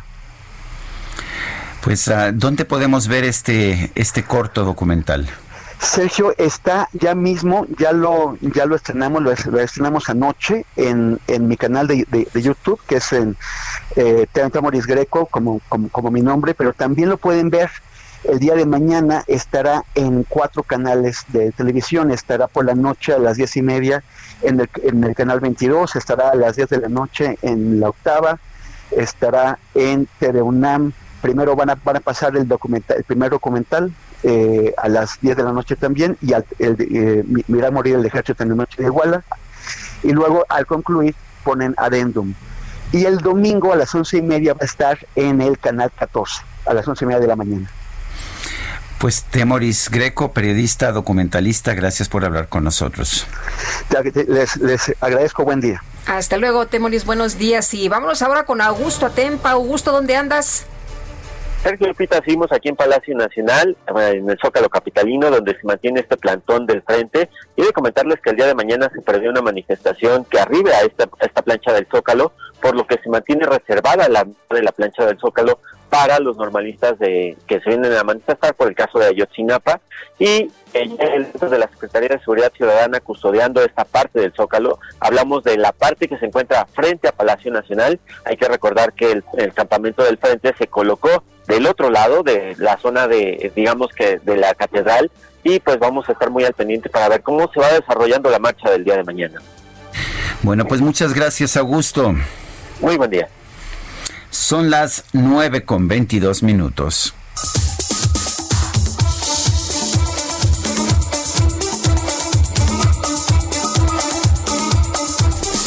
Pero Lupita, todavía, todavía no empieza el carnaval, todavía no es tiempo de Pues, carnaval. pues ni va a empezar, Ah, no. ni va a empezar, mi querido Sergio.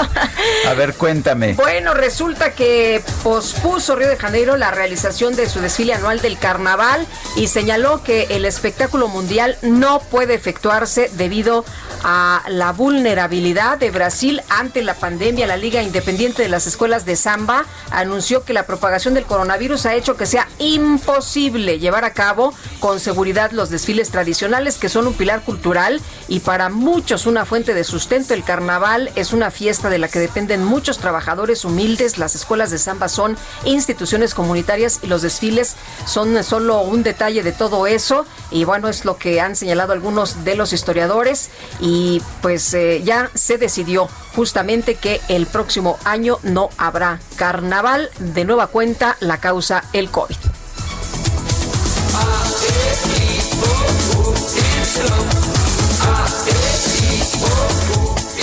¿Por qué no nos manda un mensaje de WhatsApp al 55 20 10 96 47? Repito, 55 20 10 96 47.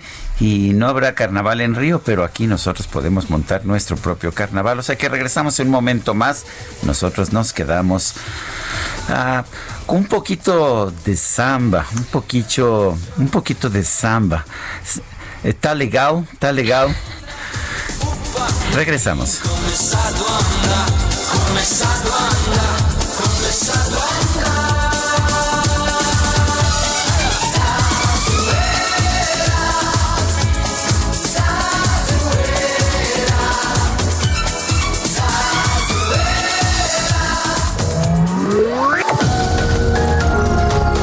Sarmiento y Lupita Juárez quieren conocer tu opinión, tus comentarios o simplemente envía un saludo para ser más cálida esta mañana. Envía tus mensajes al WhatsApp 5520 109647.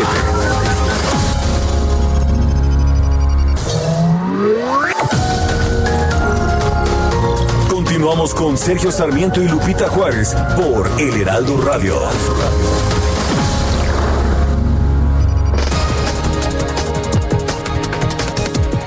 Son las 9 con 30 minutos. Tenemos un resumen de la información más importante.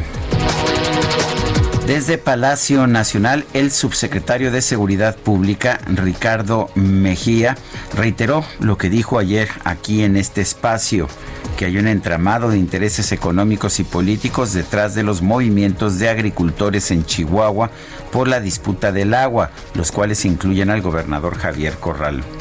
Pudo haber hecho que se cambiara la posición de Javier Corral, más allá de su congruencia o incongruencia política y personal, pues hay todo un entramado de intereses económicos y políticos que han usufructuado para su beneficio el agua y han puesto en riesgo un tratado internacional. ¿Qué intereses financieros estuvieron atrás de la movilización del 9 de septiembre en La Boquilla, donde se repartieron cientos de palos, bombas molotov, alcoholes? Un grupo de ellos son los nogaleros. Aquí hay una familia que está ligada al exgobernador César Duarte. Bueno, pues resulta que ocho familias de Chihuahua acaparan el 12.5% del agua que se debe aportar por el tratado con Estados Unidos, lo que dice hoy Ricardo Mejía. Y por otro lado, el presidente López Obrador aseguró que el género de opinión de principales periódicos del país hay una tendencia en contra de su gobierno, ya que la mayoría de las columnas se refieren de forma negativa sobre la cuarta transformación.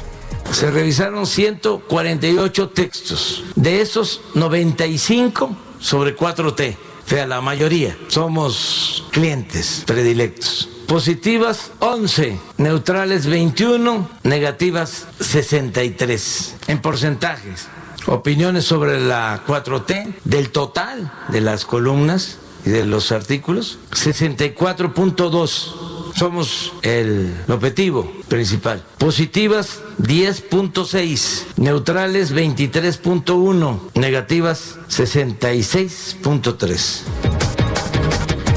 Datos de la Universidad Nacional Autónoma de México revelaron que el 20% de sus estudiantes está en riesgo de desertar por complicaciones tecnológicas y adversidades relacionadas con la pandemia de COVID-19. Bueno, tras el ataque con cuchillo que se registró este viernes en París, el primer ministro de Francia reiteró su compromiso para luchar contra el terrorismo.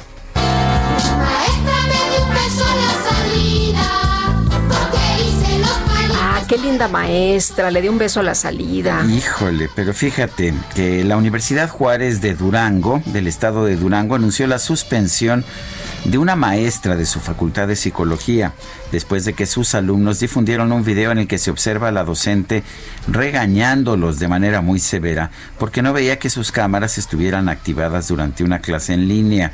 Para disculparse, la profesora escribió un mensaje en Facebook donde ya acumula más de 100.000 reacciones y 40.000 comentarios negativos. Si entre nosotros nos podemos ver, eso quiere decir que el internet es... Guillermo. A ver, ¿qué parte no te queda claro? Si Eh, es yo que te entonces- veo, conmigo no estás. Entonces el, que, el internet que está mal es el suyo, maestra. Y yo a todos los demás los veo y a ti es al único que no veo. Mi internet está mal porque a ti no te veo. Ubícate, niño. Apágame tu micrófono. No me interesa. Tienes falta. Sergio Sarmiento tu opinión es importante. Escríbele a Twitter en arroba Sergio Sarmiento.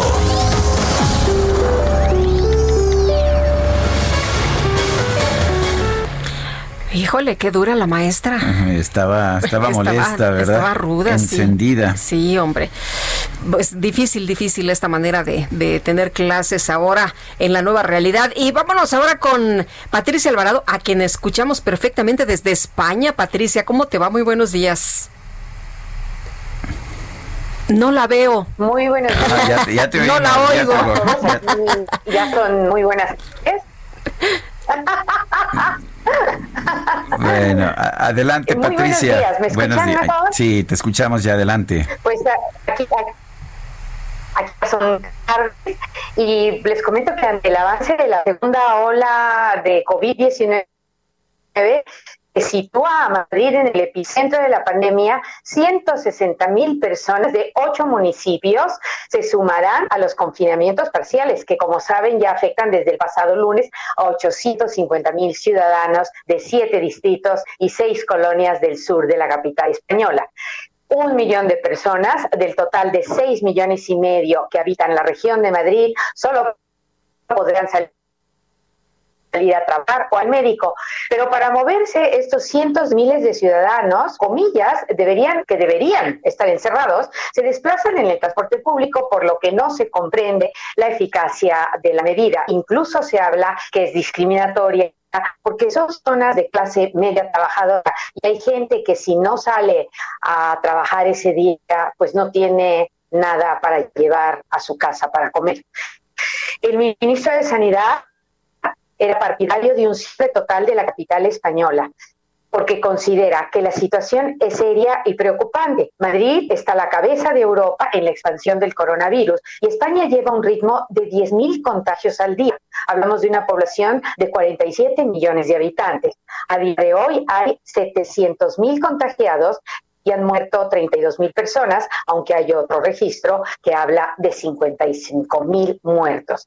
La presidenta regional de Madrid se opuso rotundamente a un confinamiento total de la capital española, ya que sería un golpe mortal para la economía, que sufre pérdidas que solo se recuerdan durante la Guerra Civil de 1936. De todos modos, eh, se ha recomendado a los madrileños que limiten sus desplazamientos. La próxima semana el Ejecutivo español va a desplegar cientos de efectivos para infectar y controlar las zonas que están confinadas y va a ayudar con 300 médicos para reforzar la atención con pruebas rápidas de COVID y evitar la saturación de hospitales. Lupita, Sergio. Muchas gracias, Patricia. Muy buenos días. Son las nueve Que con... tengan muy feliz fin de semana. Gracias, Patricia Alvarado. Son las nueve con treinta y siete. Y esta va para toda la bola envidioso. La micro deportiva.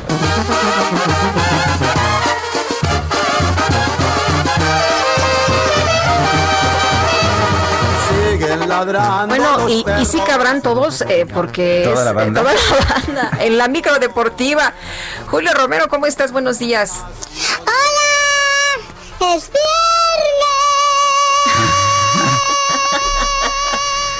Aquí va gritando el cacharpo DJ Kike, el único del cuadrante, va en la puerta y va gritando que ya es Oye, viernes. ¿dó- ¿dónde lo encontraste? ¿Dónde lo contrataste? Pues llegó ahí, se subió un día vendiendo dulces y como tenía buena voz, dijimos, bueno, pues que vaya, que vaya gritando la ruta. Lo, lo tomamos ahí como community. Oigan, bueno, la micro, la micro deportiva, ya saben que han dado muy felicitadora esta semana. Pues cerramos con broche de oro. La micro deportiva le mando un gran abrazo y un gran beso a nuestra querida amiga Fernanda García, nuestra community manager, que el día de mañana es su cumpleaños. Felicidades, querida Fer. Oye, Muchas Fer, felicidades a Fernanda. ¿A- a qué hora es el mole? Siempre, siempre atenta a lo que se nos pueda ofrecer. Pero vámonos rapidísimo con la información deportiva el día de hoy. Arrancó la semana 3 en el fútbol americano de la NFL y triunfo de los Delfines de Miami 31 a 13 sobre los Jaguares de Jacksonville. Un equipo de Miami que se vio muy, pero muy efectivo, sobre todo la ofensiva, con el veteranazo Ryan Fitzpatrick lanzando para 160 yardas y dos pases a las diagonales y también estuvo muy activo por tierra cosechó 38 yardas y un touchdown, así es que triunfo, triunfo para los Delfines de Miami el día de ayer en un juego, insisto, donde Miami se vio muy efectivo. Y la selección mexicana de fútbol cumplió el primer microciclo como parte de la preparación rumbo al duelo amistoso del próximo día 30 contra Guatemala en la cancha del Estadio Azteca y posteriormente la visita a Holanda el 7 de octubre allá en Ámsterdam. El timonel del tricolor, Gerardo Martino, reconoció que prácticamente va arrancando de cero luego del tema de la pandemia que no ha permitido actividad.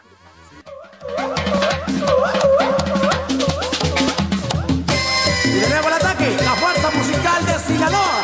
La banda. Yo sí creo que hay que hacer todo un recordatorio y todo, este, un, como dije antes, un volver a empezar, porque este, son muchos meses sin, sin, sin tener contacto, son muchos meses sin entrenar, son muchos meses sin recordar una idea, este, en función a entrenamiento, son muchos, muchos meses sin competir. Así que cuanto más rápido nos pongamos en sintonía, creo yo también que mucho mejor podremos arrancar el año próximo con, con tanta cantidad de competencia como tenemos. Pelotero la bola, papi, papi, papi, llegó, llegó, llegó. Todo, todo se acomoda en los deportes para el próximo año y el fútbol no es la excepción. Y arrancó la fecha 12 en el torneo Guardianes 2020 eh, y Pachuca empató sin goles con los Diablos Rojos del Toluca. Aquí ya la nota es que el Toluca no perdió. La verdad es que ha sido uno de los equipos más inconsistentes.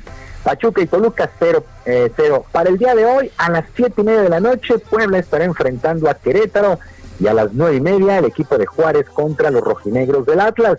Para el día de mañana, Chivas contra Mazatlán a las 5, Pumas Necaxa a las 7 y el clásico regiomontano, los Rayados del Monterrey contra los Tigres de la U de Nuevo León 9 de la noche con 6 minutos. Por cierto, el árbitro Diego Montaño, que había sido designado como central para este duelo, dio positivo de COVID-19 y ya fue aislado con todas las medidas de sanidad. Para el domingo a las 5 de la tarde, San Luis contra León.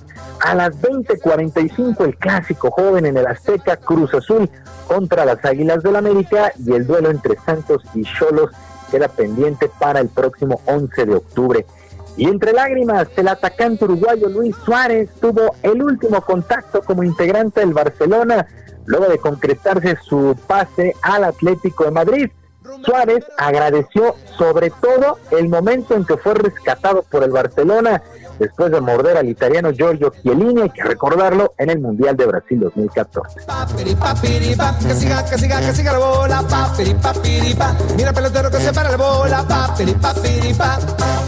Que se vuelva Eh, co- confió en mí en, en 2014 cuando, cuando intentó ficharme. Sabían en, en las condiciones que venía por, por un error que yo había cometido y siguió confiando en mí. Eso lo voy a estar siempre agradecido. Eh, no era fácil eh, aceptar eso y, bueno, el club confió, eh, el entrenador en su momento, los compañeros me trataron de maravilla desde que vine y, y siempre voy a ser un agradecido por, por el trato que estuvieron conmigo. Muy, muy emocionado Luis Suárez en esta conferencia de prensa. Y ya que estamos allí en España, fecha 3, duelos que llaman la atención para el día de mañana a las 2 de la tarde. El Betis estará enfrentando al Real Madrid. Para el domingo, el Atlético de Madrid hace su presentación frente al Granada muy temprano, por ahí de las 9 y a las 14 horas también el Barcelona se presenta en la liga, estará enfrentando al conjunto del Villarreal. Y los Lakers, los Lakers de Los Ángeles vencieron 114-108 a los Nuggets de Denver y ya tomaron una importante ventaja de tres juegos a uno en la final de la Conferencia del Oeste, en los playoffs en el básquetbol de la NBA, allá en la burbuja, en Orlando, Florida. Muy distribuida la actividad para este equipo de los Lakers, ya que Anthony Davis colaboró con 34 puntos, Dwight Howard con 11 rebotes y LeBron James 8 asistencias. Así es que los Lakers que lucen en verdad muy, muy, muy, muy fuertes, ya están 3 a 1 a una victoria solamente de llegar a la gran final allá en la NBA. Y previo a lo que será este fin de semana, el Gran Premio de Rusia en el circuito de Sochi, el piloto mexicano Sergio Pérez fue contundente al asegurar que su actual equipo Racing Point le está ocultando información. Después de conocerse que el tapatío no continuará en esta escudería, pues pidió transparencia con todos los integrantes para terminar de buena manera la campaña y pelear por el tercer puesto en la tabla de constructores. Hay que recordar que para el 2021 Racing Point cambiará de nombre, se llamará Aston Martin, ya no contará con Checo, pero ha contratado al alemán Sebastian Vettel. Pero pues hay que recordar que los pilotos se juegan la vida prácticamente cada que salen a la pista, si es que ocultar información, pues no, no está, no está bien. Sergio Lupita, amigos del auditorio, la información deportiva el día de hoy. Que sea un extraordinario día, un mejor fin de semana, que por supuesto sus equipos ganen. Y bueno, todo nuestro cariño para Fernanda García, que el día de mañana es su cumpleaños. Muchas gracias, Fer, por siempre, siempre estamos Sergio Lupita, la información el día de hoy.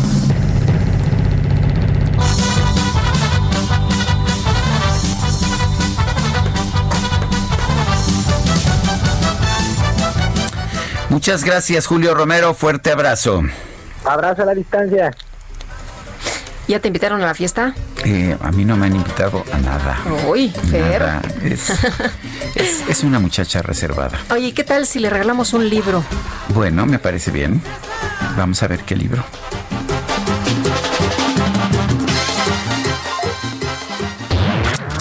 Letra H con Sergio Sarmiento y Lupita Juárez. Mónica Soto y Casa, ¿cómo te va? Muy buenos días. Muy buenos días, Lupita, muy contenta. Muy buenos días, Sergio. La verdad es que también a mí me dieron ganas de irme de fiesta, pero, pero bueno, ya veremos a ver si alguien me invita a una. Bueno. A, a mí, a mí nadie me ha invitado más que a fiestas en Zoom, que no son lo mismo. Sí, no, tam- tampoco son lo mío para nada.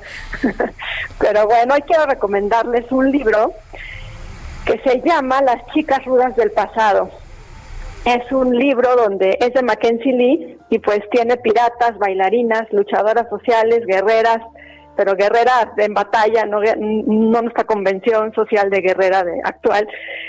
Chefs, espías, inventoras, artistas, mujeres que durante siglos fueron borradas de la historia como protagonistas de todo lo que pasó, en este libro aparecen.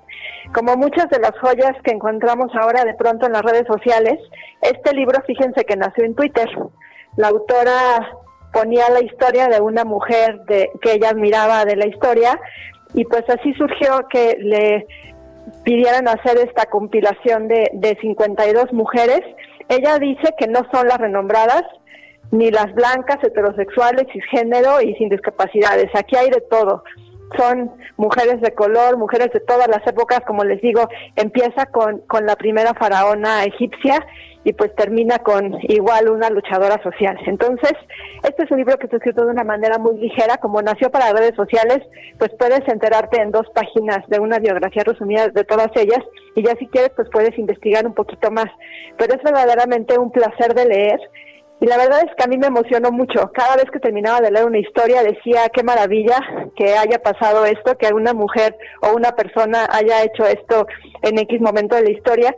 Y algo también que tiene bonito es que, que creen, no nos pintan como perfectas en un mundo color de rosa, sino como despiadadas también, como rudas, como respondonas y pues humanos a fin de cuentas. Y por eso me gustó mucho y se los recomiendo hoy. Se llama Las chicas rudas del pasado de Mackenzie Lee y estoy segura que les va a gustar mucho y es una gran lectura para acompañar el fin de semana. ¿Cómo ven? Pues Me parece muy interesante. Las chicas rudas Las chicas rudas del pasado. del pasado. Muy bien. ¿Y las del presente? ¿No tienen, no, me, no ameritan un libro? Pues claro que meritan un libro, pero por lo pronto estamos haciendo nuestro desorden en la vida diaria, o sea que ustedes ya sabrán. Bueno. Muy bien. Mónica, muchas gracias. A ustedes que tengan un fin de Buenos días. lindo. Son las 9 con 48. La editorial Penguin Random House, eh, a, a través del sello Aguilar, está invitando a los periodistas y reporteros que radican en México a participar en el premio de periodismo Javier Valdés Cárdenas 2021. En la línea telefónica, Griselda Triana, esposa de Javier Valdés, usted lo recordará, pues un, un reportero que fue asesinado. Griselda Triana, ¿cómo estás? Buenos días. Hola Sergio, buenos días. Gracias por la invitación y permitirme platicar con ustedes. Cuéntanos, ¿cómo, ¿cómo fue este acuerdo con Penguin Random House? Bueno, eh, quiero comentarte que Penguin Random House, eh, grupo editorial a través de su sello Aguilar, ha sido muy generoso. Eh, yo te puedo eh, asegurar que el equipo de, de Random House, bueno, eh, sentían y sienten, creo, todavía una gran admiración por el trabajo que Javier hizo y por eso decidió rendirle un homenaje eh, creando este premio, ¿no? Eh, como un homenaje al periodismo combativo y crítico que Javier eh, realizó en cada una de sus publicaciones. Eh, Griselda, cuéntanos un poco de, de esta invitación, de esta convocatoria. Hola Lupita. ¿Cómo estás? Qué gusto. Gracias, igualmente. Bueno, la convocatoria queda abierta a partir del primero de octubre de 2020 y se recibirán trabajos hasta el 28 de febrero de 2021. Es decir, hay más o menos un periodo de cuatro meses en la que quienes decidan participar deberán entregar un proyecto de investigación periodística sobre cualquiera de los temas urgentes de la agenda nacional, que creo son muchos. Por eso el jurado va a privilegiar a aquellos que traten los asuntos que preocuparon a Javier, ¿no? Por ejemplo, el crimen organizado, la corrupción política, las víctimas de la violencia, el abuso del poder, el deterioro social, entre, entre otros. Por eso eh, deberán presentar un proyecto de manera individual, ya sea de manera individual o en coautoría, máximo dos personas. Eh, deberán presentar un proyecto bien documentado y con fuentes, referencias y bibliografía. Es decir, a diferencia de otros de otros premios, aquí no se va a premiar un reportaje en particular o una entrevista o una crónica, sino el mejor proyecto de investigación ya que dispondrán de el proyecto ganador eh, dispondrá de alrededor de 10 meses para presentar en formato de libro, es decir, eh, esto concluye este premio con la publicación de un libro del proyecto ganador. Y vas a ser jurado, ¿verdad? ¿Cómo, perdón? Vas a ser jurado, ¿verdad? Sí, junto con, con Carmen Aristegui, que Carmen Aristegui eh, es la presidenta del jurado desde que se creó este premio y bueno, eh, tengo desde el año pasado la editorial me invitó a ser parte del jurado y, y en esta ocasión será de la misma manera. Eh, ¿Dónde, ¿Dónde puede uno tener más información o saber cómo inscribirse? Bueno, eh, el, hay que consultar la página Me Gusta Leer México, así Me Gusta Leer México de Penguin Random House y sus redes sociales. Ahí está disponible toda la información, está disponible la convocatoria para que eh, las personas interesadas en participar puedan hacerlo. Obviamente los concursantes van a enviar sus propuestas a la dirección de Penguin en Miguel de Cervantes Saavedra y también hay un correo electrónico, también se recibirá por esta vía eh, dirigido a Alejandra Valdés. Toda esta información estará disponible, como les comentaba, en la página Me Gusta Leer México. Griselda Triana, esposa de Javier Valdés, gracias por hablar con nosotros. Al contrario, gracias a ustedes por la invitación. Buen día. Igualmente, Griselda Triana, eh, periodista también, compañera. Pues eh, vamos a estar muy atentos de las participaciones, Sergio, de estos proyectos. Y, se nos ha acabado el tiempo, Guadalupe, eh, no solamente hoy, sino esta semana. Sí, qué pero, bárbaro. Pero nos escuchamos el próximo lunes, ¿te parece bien? Me parece excelente que la pasen todos muy bien, que disfruten este fin de semana, recarguen pilas y nos escuchamos el lunes a las 7 en punto. Feliz cumple, Fer. Feliz cumple. Estamos esperando todavía las invitaciones para el manchamanteles. Vamos a ver si, si este lo hacemos. Puedo, puedo ir con mi este con mi mascarilla, ¿eh? me la quito al comer nada más, pero bueno. Bueno, y lo dejamos con música de Andy Williams. Le recordamos que es su aniversario luctuoso. Quédese con Adela, Micha y Maca, porque pues van a tener muchísima información, además siempre divertida como hacen la información. Nosotros hasta el próximo lunes. Gracias de todo corazón.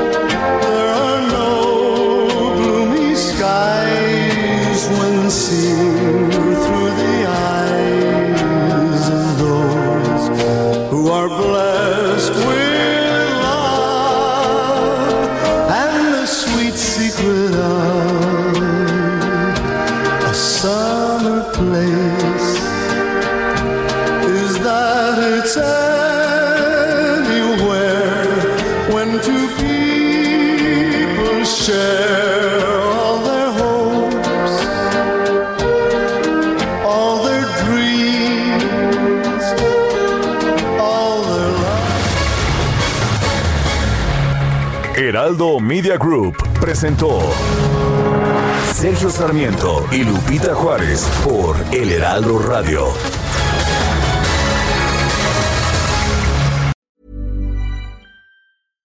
Hi, I'm Daniel, founder of Pretty Litter. Cats and cat owners deserve better than any old fashioned litter. That's why I teamed up with scientists and veterinarians to create Pretty Litter. Its innovative crystal formula has superior odor control and weighs up to 80% less than clay litter. Pretty Litter even monitors health by changing colors to help detect early signs of potential illness. It's the world's smartest kitty litter. Go to prettylitter.com and use code ACAST for 20% off your first order and a free cat toy. Terms and conditions apply. See site for details.